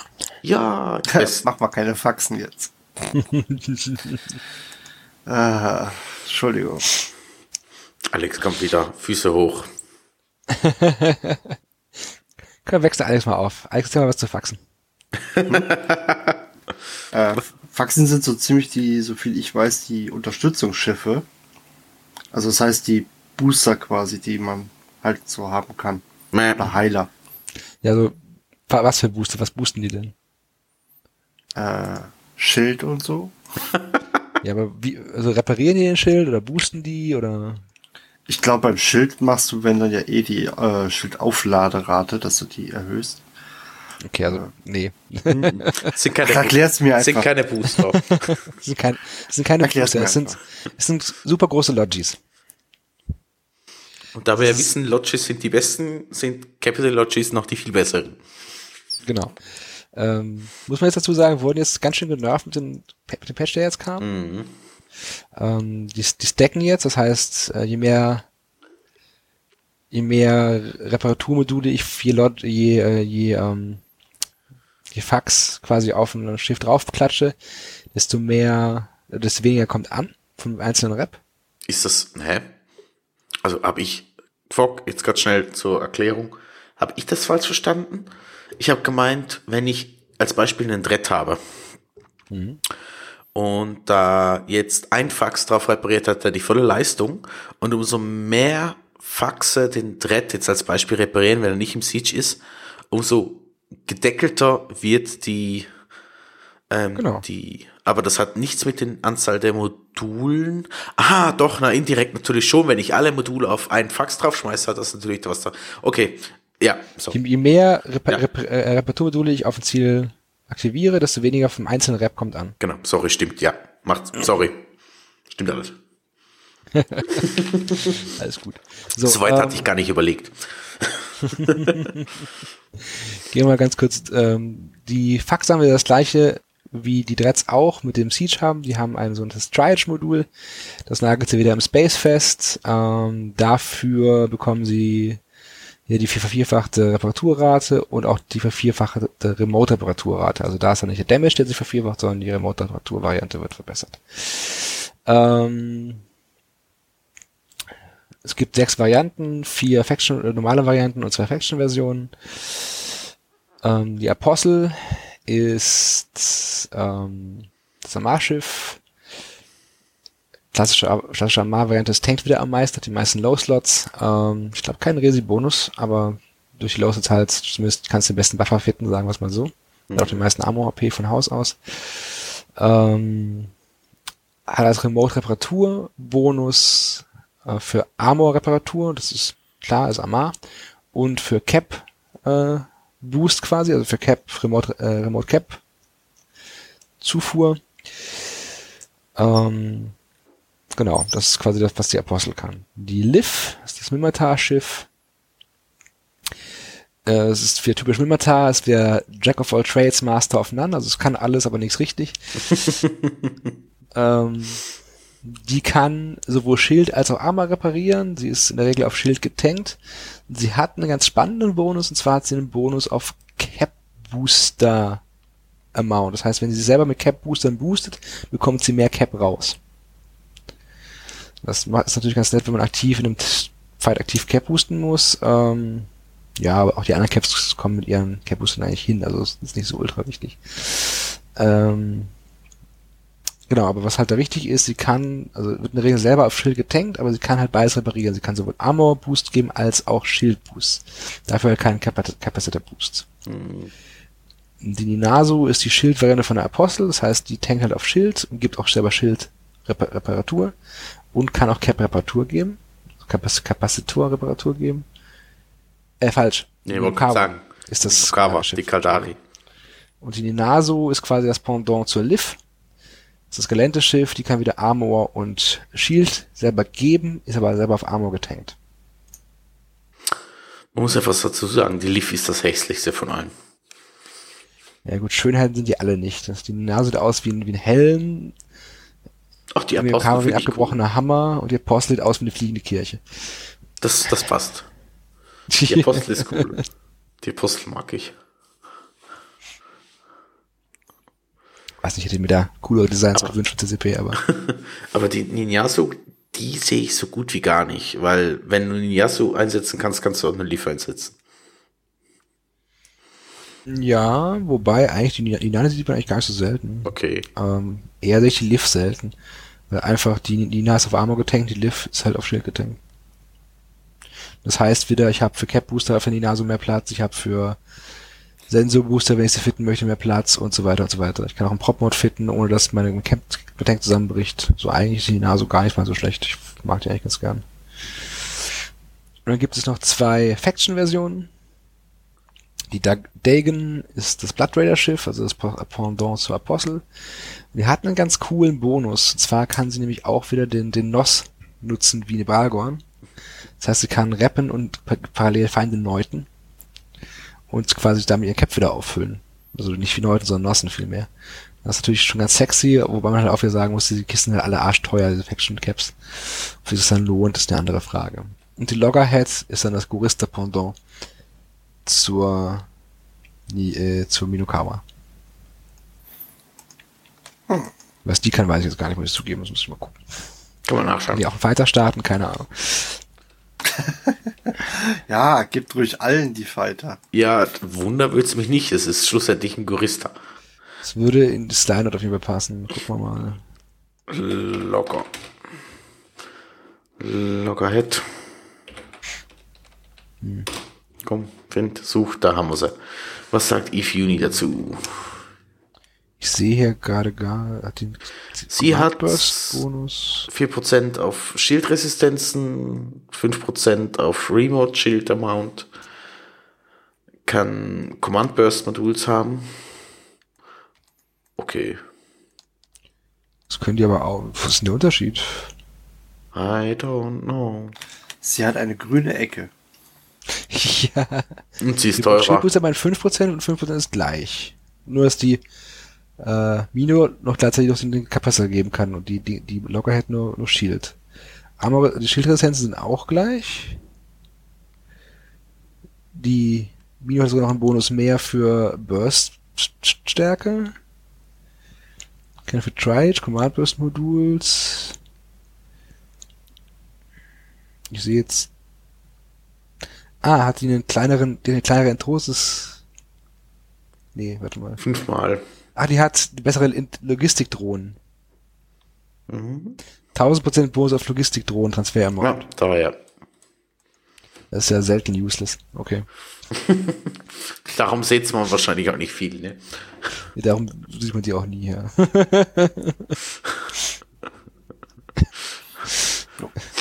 Und ist halt wahrscheinlich auch um einiges teurer wie die normale Version.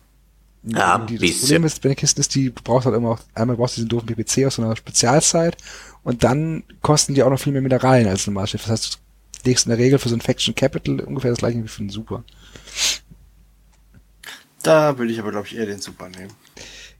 Das sehen, glaube ich, viele Leute genauso, darum gibt's ja so selten. Du hast es verstanden. Yay! okay. Wollen wir da noch direkt zu den Super Carriern kommen noch? Ja, Vollgas. Dass wir die noch durchkriegen. Das ist ja nicht die mehr so. Jetzt haben wir fast alles. Ja. Also, Super Carrier, im Prinzip gleiche Mechaniken wie Carrier. Mit einer wichtigen Änderung. Sie können fünf Squads starten statt dreien. Und sie haben eine Drohnenart mehr. Und zwar so einen Heavy Fighter. Heavy Fighter kommen in zwei Varianten. Jeweils dann wieder vier, also jeweils wieder eine pro Rasse. Also insgesamt gibt es da acht Heavy Fighter Varianten. Dann nochmal T2 Varianten dazu. Also insgesamt 16. Wichtig ist, es gibt aber zwei Grundvarianten. Es gibt einmal Short Range Heavy Fighter einmal Long Range Heavy Fighter. Short Range Heavy Fighter funktionieren quasi wie normale Fighter auch. Das heißt, sind, die kommen relativ nah dran, wie große Drohnen. Im Prinzip fliegen nah ran, machen viel Schaden. Ähm, was sich an der an Fighter ein bisschen ändert als als, äh, als, als bei normalen Drohnen, die haben kleine Module, die man quasi noch anzünden kann. Das heißt, sie haben irgendwie ein MWD, den ich noch anschmeißen kann und können noch spezial mehr Schaden, also Missile starten, um mehr Schaden zu machen. Das ist mir jetzt gar nicht so wichtig. Bomben Ähm, können sie ja auch noch. Das sind die anderen. Ja, sorry. Genau, also die Short Range Fighter können haben quasi die Möglichkeit, extrem viel Schaden zu machen.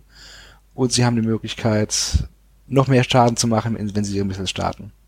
Die Long Range Fighter, die müssen nicht so nah ran. Die haben je nach Rasse, ich glaube, zwischen 40 und 60 Kilometern Reichweite. Ähm, sie können nicht wie die meisten anderen Drohnen MWD anmachen und burn, sondern sie haben einen Micro Jump Drive, das heißt, sie springen durch die Gegend. Und? Und sie haben Bomben. Das ist der eigentlich wichtigste Punkt. Sie können, oder nicht der wichtigste Punkt, aber auch ein großer Unterschied. Das heißt, wofür sie gerne benutzt werden, was man ganz gerne sieht, ist, dass Superpiloten ihre Heavy Fighter nutzen, um, wenn sie gebabbelt worden sind, die Bubbeln wegzubomben. Das ist also ein ganz kleines praktisches Feature. Wofür die Bomben nicht so gut geeignet sind, ist Flottenbomben, weil die einfach zu wenig, zu wenig Schaden machen. Aber was sie echt gut können, ist, wie gesagt, so Bubbeln wegbomben. Dafür sind sie echt praktisch. Supercaps kommen wieder in sechs Varianten. Zwei Faction-Varianten und vier Standard-Varianten. Und da haben wir diese, die Bonis, die wir bei den Carriern haben, ziehen sich bei den Supern auch durch. Das heißt, Aeon ist wieder der, das das Armor-Schiff, ist wieder der tanky, tankigste Armor. Super. Hat dafür aber wieder keine Drohnenbonis, hat dafür wieder keinen Bonus auf den Drohnenhanger. Ist die Kaldari-Pendant zur, zur Chimera, ähm, auch da wieder besser Schildtank, aber keine Drohnenbonis und auch kein Drohnenhanger. War kleinerer Drohnenhanger. Die Nyx, viel Schaden, also Drohnenbonus auf Schaden und äh, HP der Drohnen und gleichzeitig ähm, größerer Drohnenhanger und die Heal wieder mehr Schaden für die Drohnen und mehr Speed für die Drohnen. Auch wieder, wieder, wieder, wieder in die Tour und wieder mehr Drohnenhanger. Wo wir jetzt an dem Punkt sind. Hehl, bist du eigentlich irgend, hast du dich eigentlich irgendwie von dem Super inspirieren lassen? Nein. mein, mein, mein Name existiert schon länger, als dass ich in EVE Online bin. Von dem her, nein, habe ich nicht. Das ist eher ein Zusammenschluss aus der germanischen Göttin oder aus dem nordischen Glauben Hel. Daher kommt wahrscheinlich auch der Name, weil die Minmatar sehr viele nordische Namen haben. Das ist die Unterweltsgöttin. Und Varis ist mir einfach so eingefallen. Also der Name existiert doch schon länger, als dass es Games of Thrones gibt. Das ist das Lied von Eis und Feuer. Von dem man kann es auch nicht davon kommen. Ich habe einfach, äh, weiß nicht, mir das so zusammengereimt. Ja. ja, Geistesblitz im Suff wahrscheinlich, irgendwie sowas. also, sollte ich irgendwann mal eine Heal haben, nenne ich sie Wahres. Haha. Das ist super. ich könnte meine umbenennen. Das war fun. Dankeschön, Vogt. Ich schicke dir einen Screenshot. Hales äh, alt fliegen Hales, damit Hale noch mehr Hales kaufen kann für seine Alts. Irgendwie so, ne? äh, ja, und das sag ich jetzt dreimal schnell hintereinander. So, es gibt noch zwei mehr Supercarrier. Ähm, zwar gibt es einmal den Sancha Supercarrier. Das ist die Revenant. Revenant. Ähm, die Revenant hat inzwischen so viele verschiedene Bonis durch, dass ich nicht mehr genau weiß, was sie kann. Ich glaube momentan ist es ein Afterburner-Bonus. ähm, du lachst, das ist ganz schön, ganz schön unangenehm, weil die Dinger, wenn sie zum Bumpen eingesetzt werden, fast unaufhaltsam sind. Also die Masse, mit der sie alles wegschieben, wenn sie einmal auf, keine Ahnung, 300, 400 Meter beschleunigt haben, dann äh, schieben die einfach alles weg. Ihr habt ja im Moment 20% äh, auf den Afterburners Velocity. Ja, wie sowas war das, ja. Also Deswegen ist aber mega hässlich, ne? Ja, das äh, muss man nicht drüber reden. Mr. Mr. Mr. Mr. Henke mit Spikes. Wir wissen, was Mr. Henke ist. Nee, das, das, das müsst ihr euch selber googeln. Wer wissen will, wie Mr. Henke aussieht, nutzt die, nein, nicht die Shownotes. Nee. Guckt selber. Aber Southbox Shower kennen ihn, also dem her. Mr. Henke. Äh, und die Vendetta, das ist dann quasi die ähm, Galente-Version die Serpent Serpentis-Version von der ähm, von der Nyx, genau. Es ist vor allem die auch eine aufgepumpte Nyx, oder? Ja. Nyx los. Hat er also vor allem den Webbonus wieder, dass er einen Schadenbonus hat. Was bei den Faction Supers auch noch ist, dass sie haben, wenn sie beide Super Skills mehr äh, auf voller Stärke haben, dann haben sie ein bisschen mehr ähm, Warpcore stärker als normale Supers. Mhm. Genau, aber die hat den Web-Bonus, weiter Damage, weiter Hitpoints. Also aber die hat auch einen, einen Velocity-Bonus. Macht euch den Gefallen und gebt mit einer Vendetta raten. Viel Spaß dabei. Ja, wenn ihr das Kleingeld habt, dann ist das natürlich sehr angenehm, ja. Wir müssen das Kleingeld zusammenbekommen. den kostet ungefähr so viel wie in Titan. Oh je. Ist die Frage, äh, wird die Dinger eigentlich öfters geflogen überhaupt? Das Problem ist einfach, erstens. Wenn du auf dem Grid bist, stirbst du. ja, du bist halt, du hast halt einen riesen Fadenkreuz auf dem Kopf, weil du erstmal das teuerste Schiff im Feld bist in der Regel. Und beziehungsweise das teuerste Schiff mit so, mit so, in Anführungszeichen wenig Tank. Ähm. Wobei man halt wenig für in Anführungszeichen setzen muss, weil die Dinge halt schon immer 20, 30 Millionen ERP haben, aber mhm.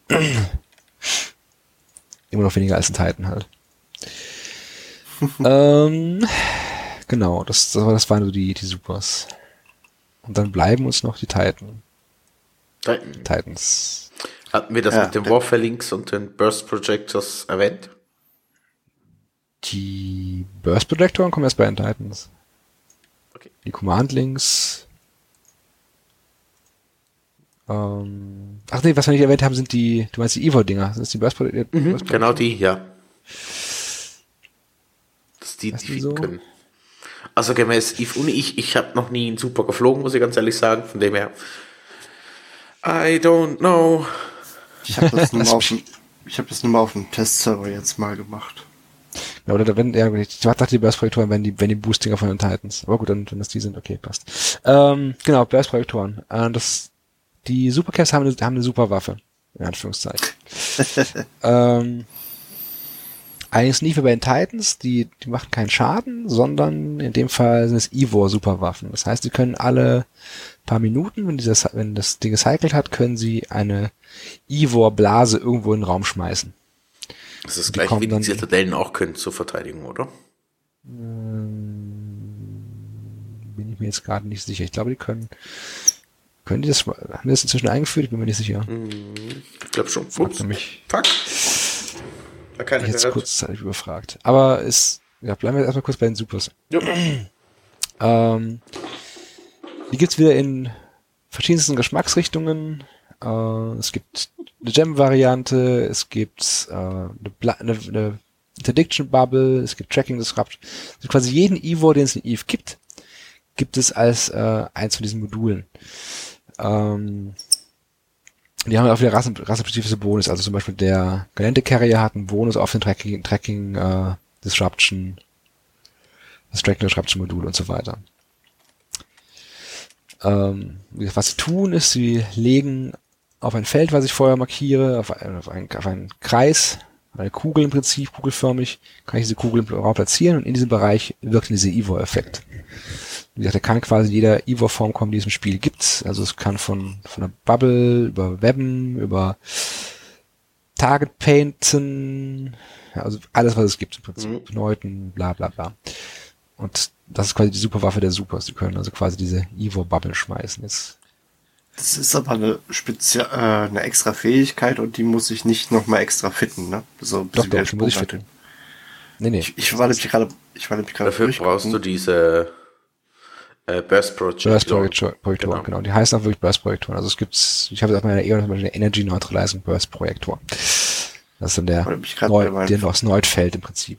Wobei man auch sagen muss, es werden meistens nicht besonders viele von, also es werden, die werden schon benutzt natürlich, aber es werden von dieser Vielzahl von Modulen, die es gibt, ähm, ist die, die sind diese Sorten, die benutzt werden, relativ klein. Es werden in der Regel die Energy Neutralizing Burst benutzt. Es werden die Bubblen benutzt und im Prinzip sind das die beiden wichtigsten. Die anderen finden wir eher selten. Genau. Und dann am Ende des Tages bleiben es dann noch die Titans. Das größte, was glaube ich so in New Eden mobil herumfliegt. Ja, das Größte, was in Ruinen rumfliegt. Das kann man so sagen. Ähm, und es gibt wieder, wie gewohnt, vier normale Varianten und dann wieder Faction-Varianten. Diesmal gibt's wieder drei. Aber ab, gehen wir noch vielleicht mal, äh, wir fangen noch mal mit den Titan-Mechaniken grundsätzlich an. Ähm, was ist an Titans besonders? Ähm, Titans mit ihren Waffen machen ungefähr so viel Schaden wie im Dread im Siege, nur dass sie nicht Siegen brauchen. Meistens noch ein bisschen mehr, aber so ungefähr, grobe Richtung. Ähm, sie haben natürlich massiver EHP, das heißt, sie können Tankfitten bis zum Get-No. Aber ihre Spezial, die Spezialmodule sind die Doomsday-Module. Ähm, die kommen in verschiedenen Varianten. Es gibt einmal den klassischen Doomsday, das ist eine Single-Target-Waffe, das heißt, äh, schalte Ziel auf und aktiviere dann dieses Modul auf mein Ziel. Geht nur auf Capitals ähm, und macht ungefähr eine Million HP Schaden. Das heißt, Capitals müssen schon sehr gut getankt sein, äh, damit sie dem widerstehen können. Ähm, dabei ist wichtig, dass jede Rasse, ja, jeder, jeder Schiffstyp, der, also zum Beispiel der Amar Titan hat von, hat ein entsprechendes Modul davon. Äh, da, also es gibt eine, es gibt zu jedem, zu jedem Damage Type gibt es ein Modul und die Titans haben wieder passend zu ihrer Rasse zu den Damage Types entsprechende Bonis. Also zum Beispiel Armad Titan hat Bonis auf EM Doomsday Schaden, findet also das EM Doomsday Modul. Der Mhm. Immatar Titan hat einen Explos- Explosionsschaden Bonus, findet also das Explosionsschaden Modul und so weiter. Das heißt, wenn ich zum Beispiel Avatar auf dem Feld sehe, weiß ich, okay, der wird wohl EM-Schaden Doomsday. Wenn ich einen Ragnarok auf dem Feld sehe, weiß ich, okay, der wird wohl Explosiv, Explosivschaden Doomsday. Wenn er das Single-Target Doomsday benutzt. Das ist die Einschränkung. Es gibt noch andere Doomsday-Module, die sind alle Omni-Damage, äh, beziehungsweise eins hat gar keinen Schaden. Ähm, der, es gibt das sogenannte Sichelmodul.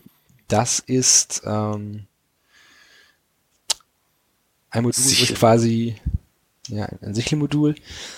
Da wähle ich quasi einen Start und einen Endpunkt aus und dann bewegt sich eine, eine, gibt es quasi so einen Energiestrahl, der sich einmal so durch, wie so eine Sichel einmal durch das All schweift und sich quasi vom Startpunkt zum Endpunkt bewegt. Mhm. Darum Sichel.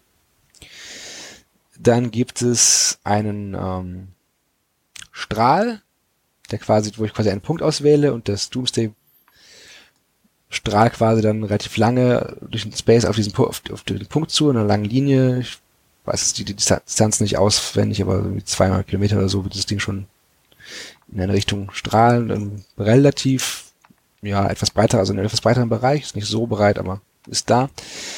Dann gibt's die Shotgun. Das äh, macht genau das, was es klingt. Im Prinzip ist das ein Doomsday, was in einem relativ kurzen Bereich sehr breit vor, in, in, in, das Gebiet strahlt, was ich auch, auch wieder markiere. Ähm, das ist natürlich ganz schön, wenn jemand durchs Gate springt zum Beispiel, dann sieht man oft halt am Gate schon diese Shotgun benutzen, weil sie quasi dann, der da reinspringt, voll in diese, dieses Modul halt reinspringt. ähm, und der letzte Doomsday, der wird relativ selten benutzt, das ist ein Portal-Modul. Das heißt, da wähle ich einen Bereich im, im Space aus und alles, was in diesem Space ist, wird dann irgendwie random ins System geschossen, im System verteilt. Das heißt, dann spawnen plötzlich alle Leute, die auf einem Fleck waren, werden dann von der Flotte, äh, raus, Flotte rausgerissen und landen irgendwo im System. Die müssen sich erstmal wieder neu sortieren, bis sie, bis wir so, wieder alle zusammengefunden haben. Wird aber wieder selten gemacht, weil warum soll ich Leute wegportieren, porteln, wenn ich sie einfach killen kann? Wollte gerade sagen.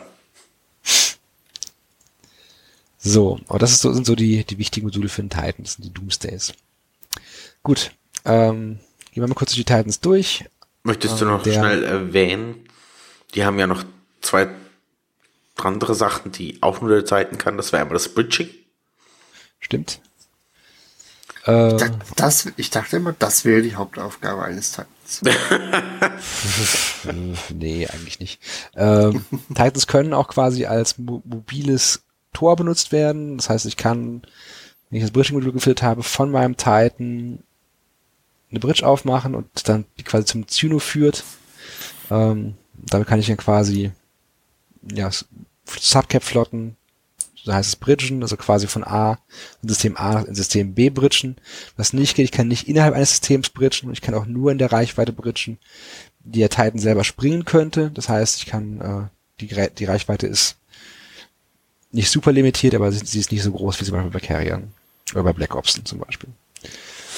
Das andere, was man ja noch erwähnen könnte, oder was ich auch noch recht cool finde, man sieht es nicht so viel, sind diese Phenomena-Generatoren.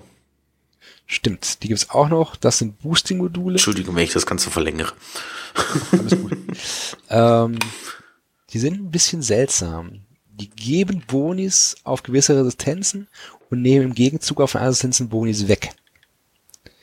Ähm, Macht aber natürlich Sinn, wenn ich eine reine Armorflotte habe, die relativ schwach auf Explo ist, dann mache ich natürlich einen Explo Boost rein äh, und schwäche mich ein bisschen auf RM, weil dann ist mein Tank ausgeglichen. Ähm, sieht man, also ist eigentlich gang und gäbe, dass die gefittet werden auf den Titanflotten. Ähm, genau, es ist quasi die verbesserte Variante der, oder verbesserte Anführungszeichen Variante der normalen Fleet Boosts. Hm. Wunderbar. Und jetzt zu den Titans. Okay. Jetzt den Titans. Ähm, Titans fitten erstmal, also das ist noch vielleicht ganz wichtig, sie fitten äh, die normalen Dreadwaffen. Das heißt, sie fitten die gleichen Waffen, die Dreads auch fitten können, wie die Long Range Variante, Short Range Variante und dieses geboosteten Subcapital Waffen für kleinere Ziele. Ähm, der am meisten gesehene Titan, denke ich, ist der Avatar. Ähm, Samarschiff. Der PI. Nein, der große Pilz. Meinst du Pilz? Pilz, ah ja, Pilz, Pilz kann man natürlich auch sagen. Ich könnte auch Analplug ähm, sagen, aber. Beep. genau, also der Buttplug, äh, Entschuldigung, Avatar. ähm, ist in der Regel, also das ist, ich denke, der Teil, der, der am meisten sieht. Ähm, ich denke, A, weil, weil die meisten finden, es am besten aussieht. Zum anderen, das nee, das Rocken. das stimmt nicht. Es ist die Erebus, die am besten aussieht, sicher. Keule.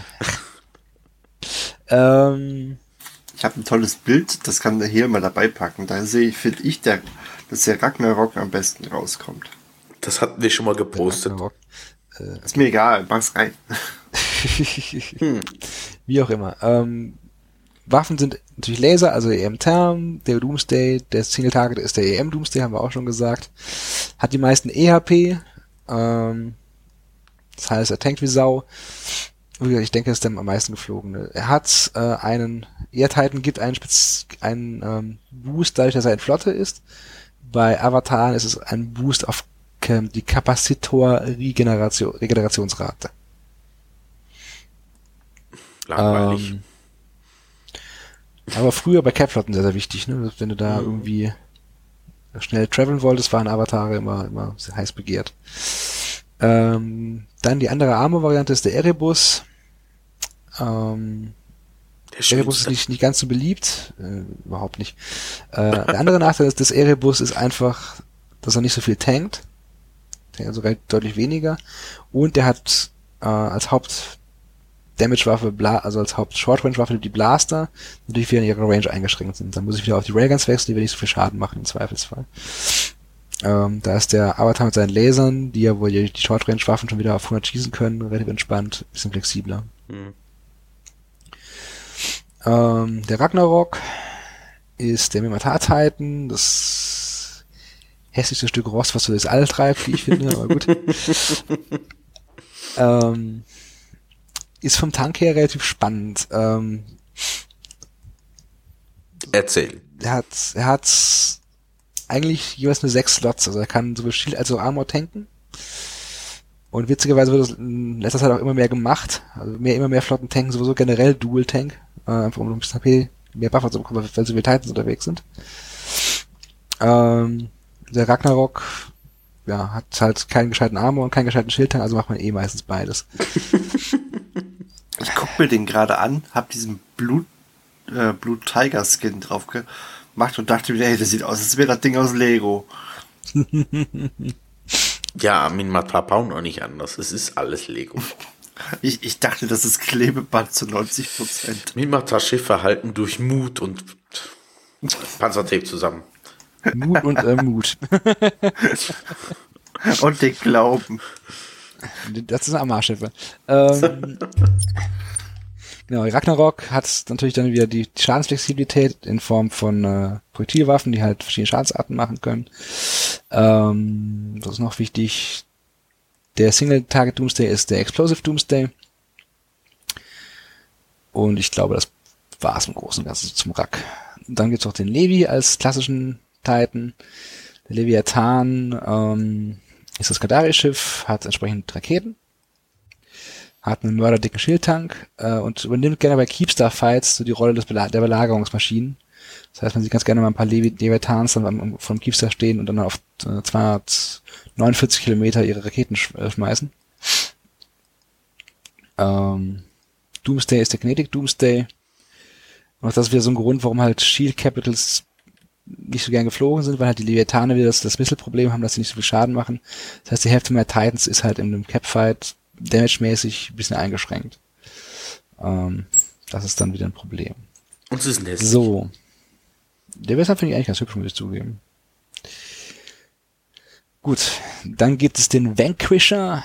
Das ist im Prinzip die aufgepimpte Variante vom Erebus. Also diese Pentis-Variante vom Erebus. Die noch schönere. Äh, hat entsprechend wieder ein bisschen mehr HP, wenn sie voll geskillt ist, einen besseren, ähm, bessere äh, Warp-Core-Stärke und hat halt auch wieder einen Webbonus, was halt relativ sexy ist. Ähm, die Moloch ist die Plattfelder-Variante vom, vom, vom, vom Avatar. Auch Moment, da wieder. Kommt mal so ein bisschen rausscrollt, ne? bei der Moloch. Im, im Standardding, das sieht aus, als wäre ein trauriger Smiley vorne drauf. Das war da doch genauso. das ist ein offener Mund, der, der verschluckt die kleineren Schiffe. also. ähm, aber ist quasi die ähm, gepimpte Version vom, vom Avatar, hat wieder Webbonus und NOS-Bonus. Mhm. Und Komodo ist dann quasi die größte Variante, ist dann ein Leviathan, der zwei Fighter Squads launchen kann, die jeweils dann wieder doppelten Bonus haben. Also im Prinzip ist es äh, ein Titan, auf dem er noch quasi noch einen Carrier reingeklebt hat. Lustig zu erwähnen ist, dass die Moloch noch einen, einen Korpshanger hat. Stimmt. Obwohl der ein bisschen genervt wurde. Der ist nicht mehr so riesig, wie er vorher war. Sauerei-Skandal. Der wäre am Anfang riesig. Ich glaube, da haben sie mal ausgerechnet, wie viel Korb sie bräuchten zum den vollmachen. Und das war ich weiß nicht wie viel. Und mittlerweile braucht es nicht mehr so viel. es wird ja passen, sind wir mal ehrlich. Und Leichen lassen sich ja aufeinander stapeln. Eben. Ab ins Schulhaus ein gutes.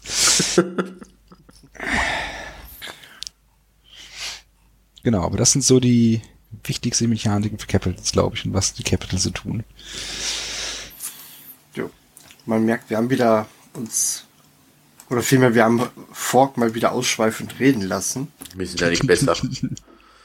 Alex ist schuld. Weißt du dafür, dass Alex schuld ist? Ich heb die Hand. Klar, Ich für Hehl. So. Was? Wie? Nein? Du Verräter! genau. Du Verräter! Das wäre ein da darf man das sagen.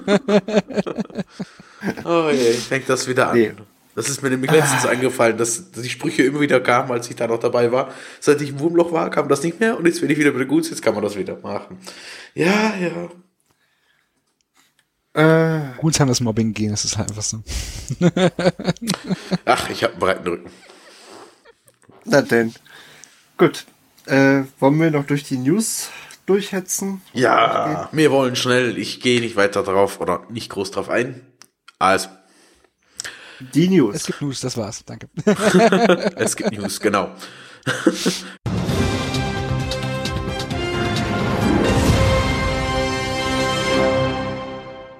ähm, genau, es ist per Twitter angekündigt worden, dass die C2-Waffen nun neu, also lieber gesagt, Entschuldigung, die Storyline, Officer und Faction-Module können neu T2-Waffen ähm, finden. Mit T2. Munition, oh mein Gott. Ich habe ich hab das dritte Bier mitgelöscht in Intus, sorry. Wobei ich, wobei ich mir eine Frage stelle, und zwar die, ähm, die zwei Waffen haben über die Skills nochmal extra Bonus auf die T2-Munition. Ich weiß nicht, ob die übertragen werden auf diese anderen Waffen. Weil son- sonst macht es nämlich keinen großen Sinn. Ich weiß nicht genau, was die Idee. Also es macht schon noch ein bisschen Sinn, aber die, die zwei Waffen werden dann immer noch effektiver mit T2-Munition als alle anderen. Ich glaube, das ist auch so angedacht. Das ist nicht dafür angedacht, dass die Faction mit T2 die T2-Waffen komplett obsolet machen. Okay. Äh, was kommt noch neu dazu? Wir hatten ja von den Triglavian Werfts äh, erwähnt gehabt in den T5-Sites. Die äh, Herr, oh Gott, ich kann den Namen nie richtig aussprechen. Der Herr Uriel Anteonucci. Antovinucci, ja. Antonucci. Ich hatte, ich hatte Uriel kennengelernt auf dem Amsterdam. Hat erwähnt, dass seine Berechnung, die er da hatte für die Größe des Schiffs, nicht stimmt, sondern er musste das Ganze nochmal rekonstruieren und es ist eigentlich rausgekommen, dass dieses Cap oder was man machte, meint, dass sein Cap etwa fünfmal so groß ist wie ein Avatar. Also es ist sicher kein Capital oder es wird zurzeit vermutet, dass es kein Capital ist. Ich wüsste auch nicht, was das sein sollte in der Größe, äh, sondern es muss irgendwas anderes sein. Das ist aber nicht unser Uriel, oder? Nein, Den wir jetzt immer noch erwähnt, äh, den wir ja noch erwähnen müssen, damit du deine 51% kriegst. nur die Unterstützung von ihm. das war ein Putschhilfer. Putsch. Dann äh, gestern, wir sind, es ist Mittwoch, wir sind gerade am Aufnehmen. Äh, gestern kam der Patch raus mit den Änderungen, die wir schon erwähnt haben. Bis jetzt, äh, was ich einfach gemerkt habe, die Leute sind in Panik, was ich bei mir gemerkt habe, teilweise ist, sind, ist vielleicht Panik ausgebrochen, weil sie nicht mehr warpen konnten mit dem Network äh, Sensor Array, weil einfach irgendwie die Wahrnehmung nicht da war, dass das geändert wird. Der Rest Ja. wurde fleißig aus, äh, ausprobiert und ja, ich finde die Änderungen per se noch immer gut. Also ich finde sie wirklich gut, mir gefallen sie. Ähm, ja, was für mich noch zuerst eine, eine Riesenmeldung, war eine Riesenmeldung, ist übertrieben. Äh, eine Meldung war, die mich zuerst ein bisschen traurig gemacht hat, aber weitergelesen habe, nicht so schlimm ist, ist äh, das ZS Overview. Bekommt das letzte Update. Danach macht der Cirio, welcher das Ganze programmiert, einen Overview-Generator, den man dann eigentlich selbst benutzen kann für das ganze Overview. Äh, der wird das Ganze live auf Twitch programmieren. Ich bin mal neugierig, äh, wie das rauskommt, dass das Leuten nicht zu schnell zu langweilig wird. aber ich werde sicher dabei sein. Und was sicher auch noch die größte Schlagzeile ist, die ich jetzt aber zum Schluss gesetzt habe, ist äh, unser CSM Brisk Ruble wurde von CSM und allgemein von EVE Online ausgeschlossen und permagebannt, inklusive zwei seiner Kollegen in Initiative, die eigentlich die Führung da größtenteils inne hatten.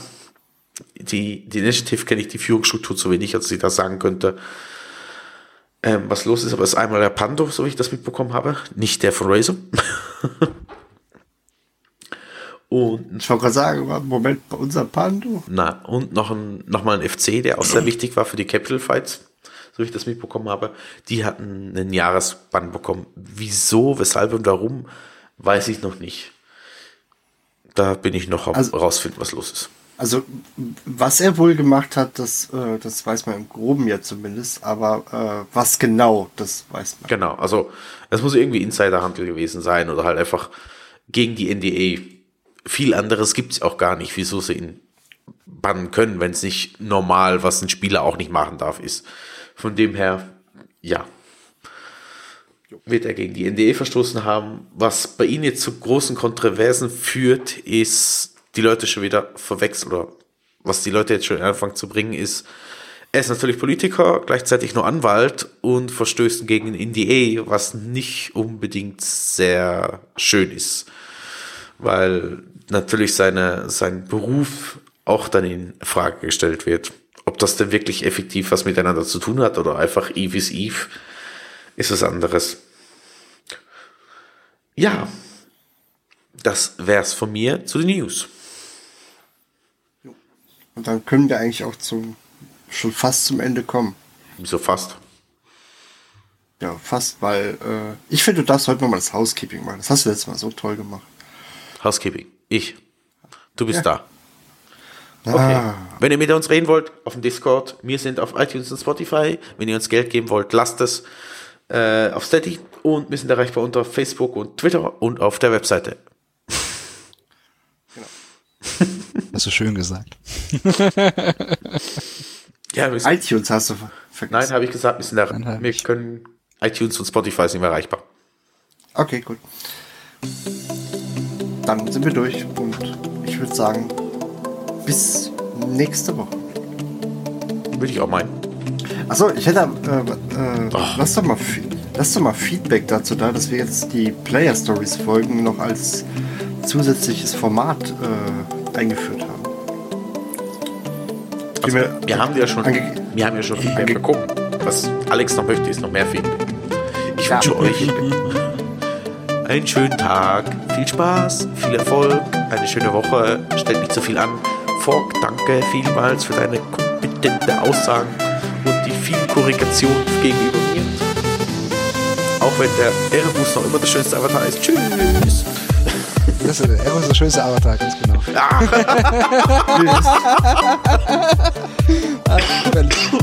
ich, ich wünsche euch äh, auch eine schöne Woche. Äh, der Hehl ist durch, der Alex ist durch, ich bin durch, wir sind durch. Und einen schönen Abend. Tschüss. Das ist der schönste Avatar. Wie bekloppt bin ich eigentlich? Ich sollte nicht so viel Bier trinken, das tut nicht gut. Das Vor allem, er trinkt Radler, ne? Er trinkt Radler und da redet er von Bier. Ja, ich trinke, ich habe nur am Anfang Radler getrunken. Genau, ich habe jetzt schon mittlerweile das vierte Bier offen und wäre leer. Hopfen, Hopfenlimonade. Ja, einfach Bier. Das war ganz fein. Aber weißt du, es ist im Fall nicht so leicht, das Bier so aufzumachen, dass es nicht immer durch den ganzen Podcast schallt. Ja, siehst du, deswegen bin ich auf Plopf, deswegen bin ich auf Plopflaschen umgestiegen. Ja, da hat es wenigstens noch Stil.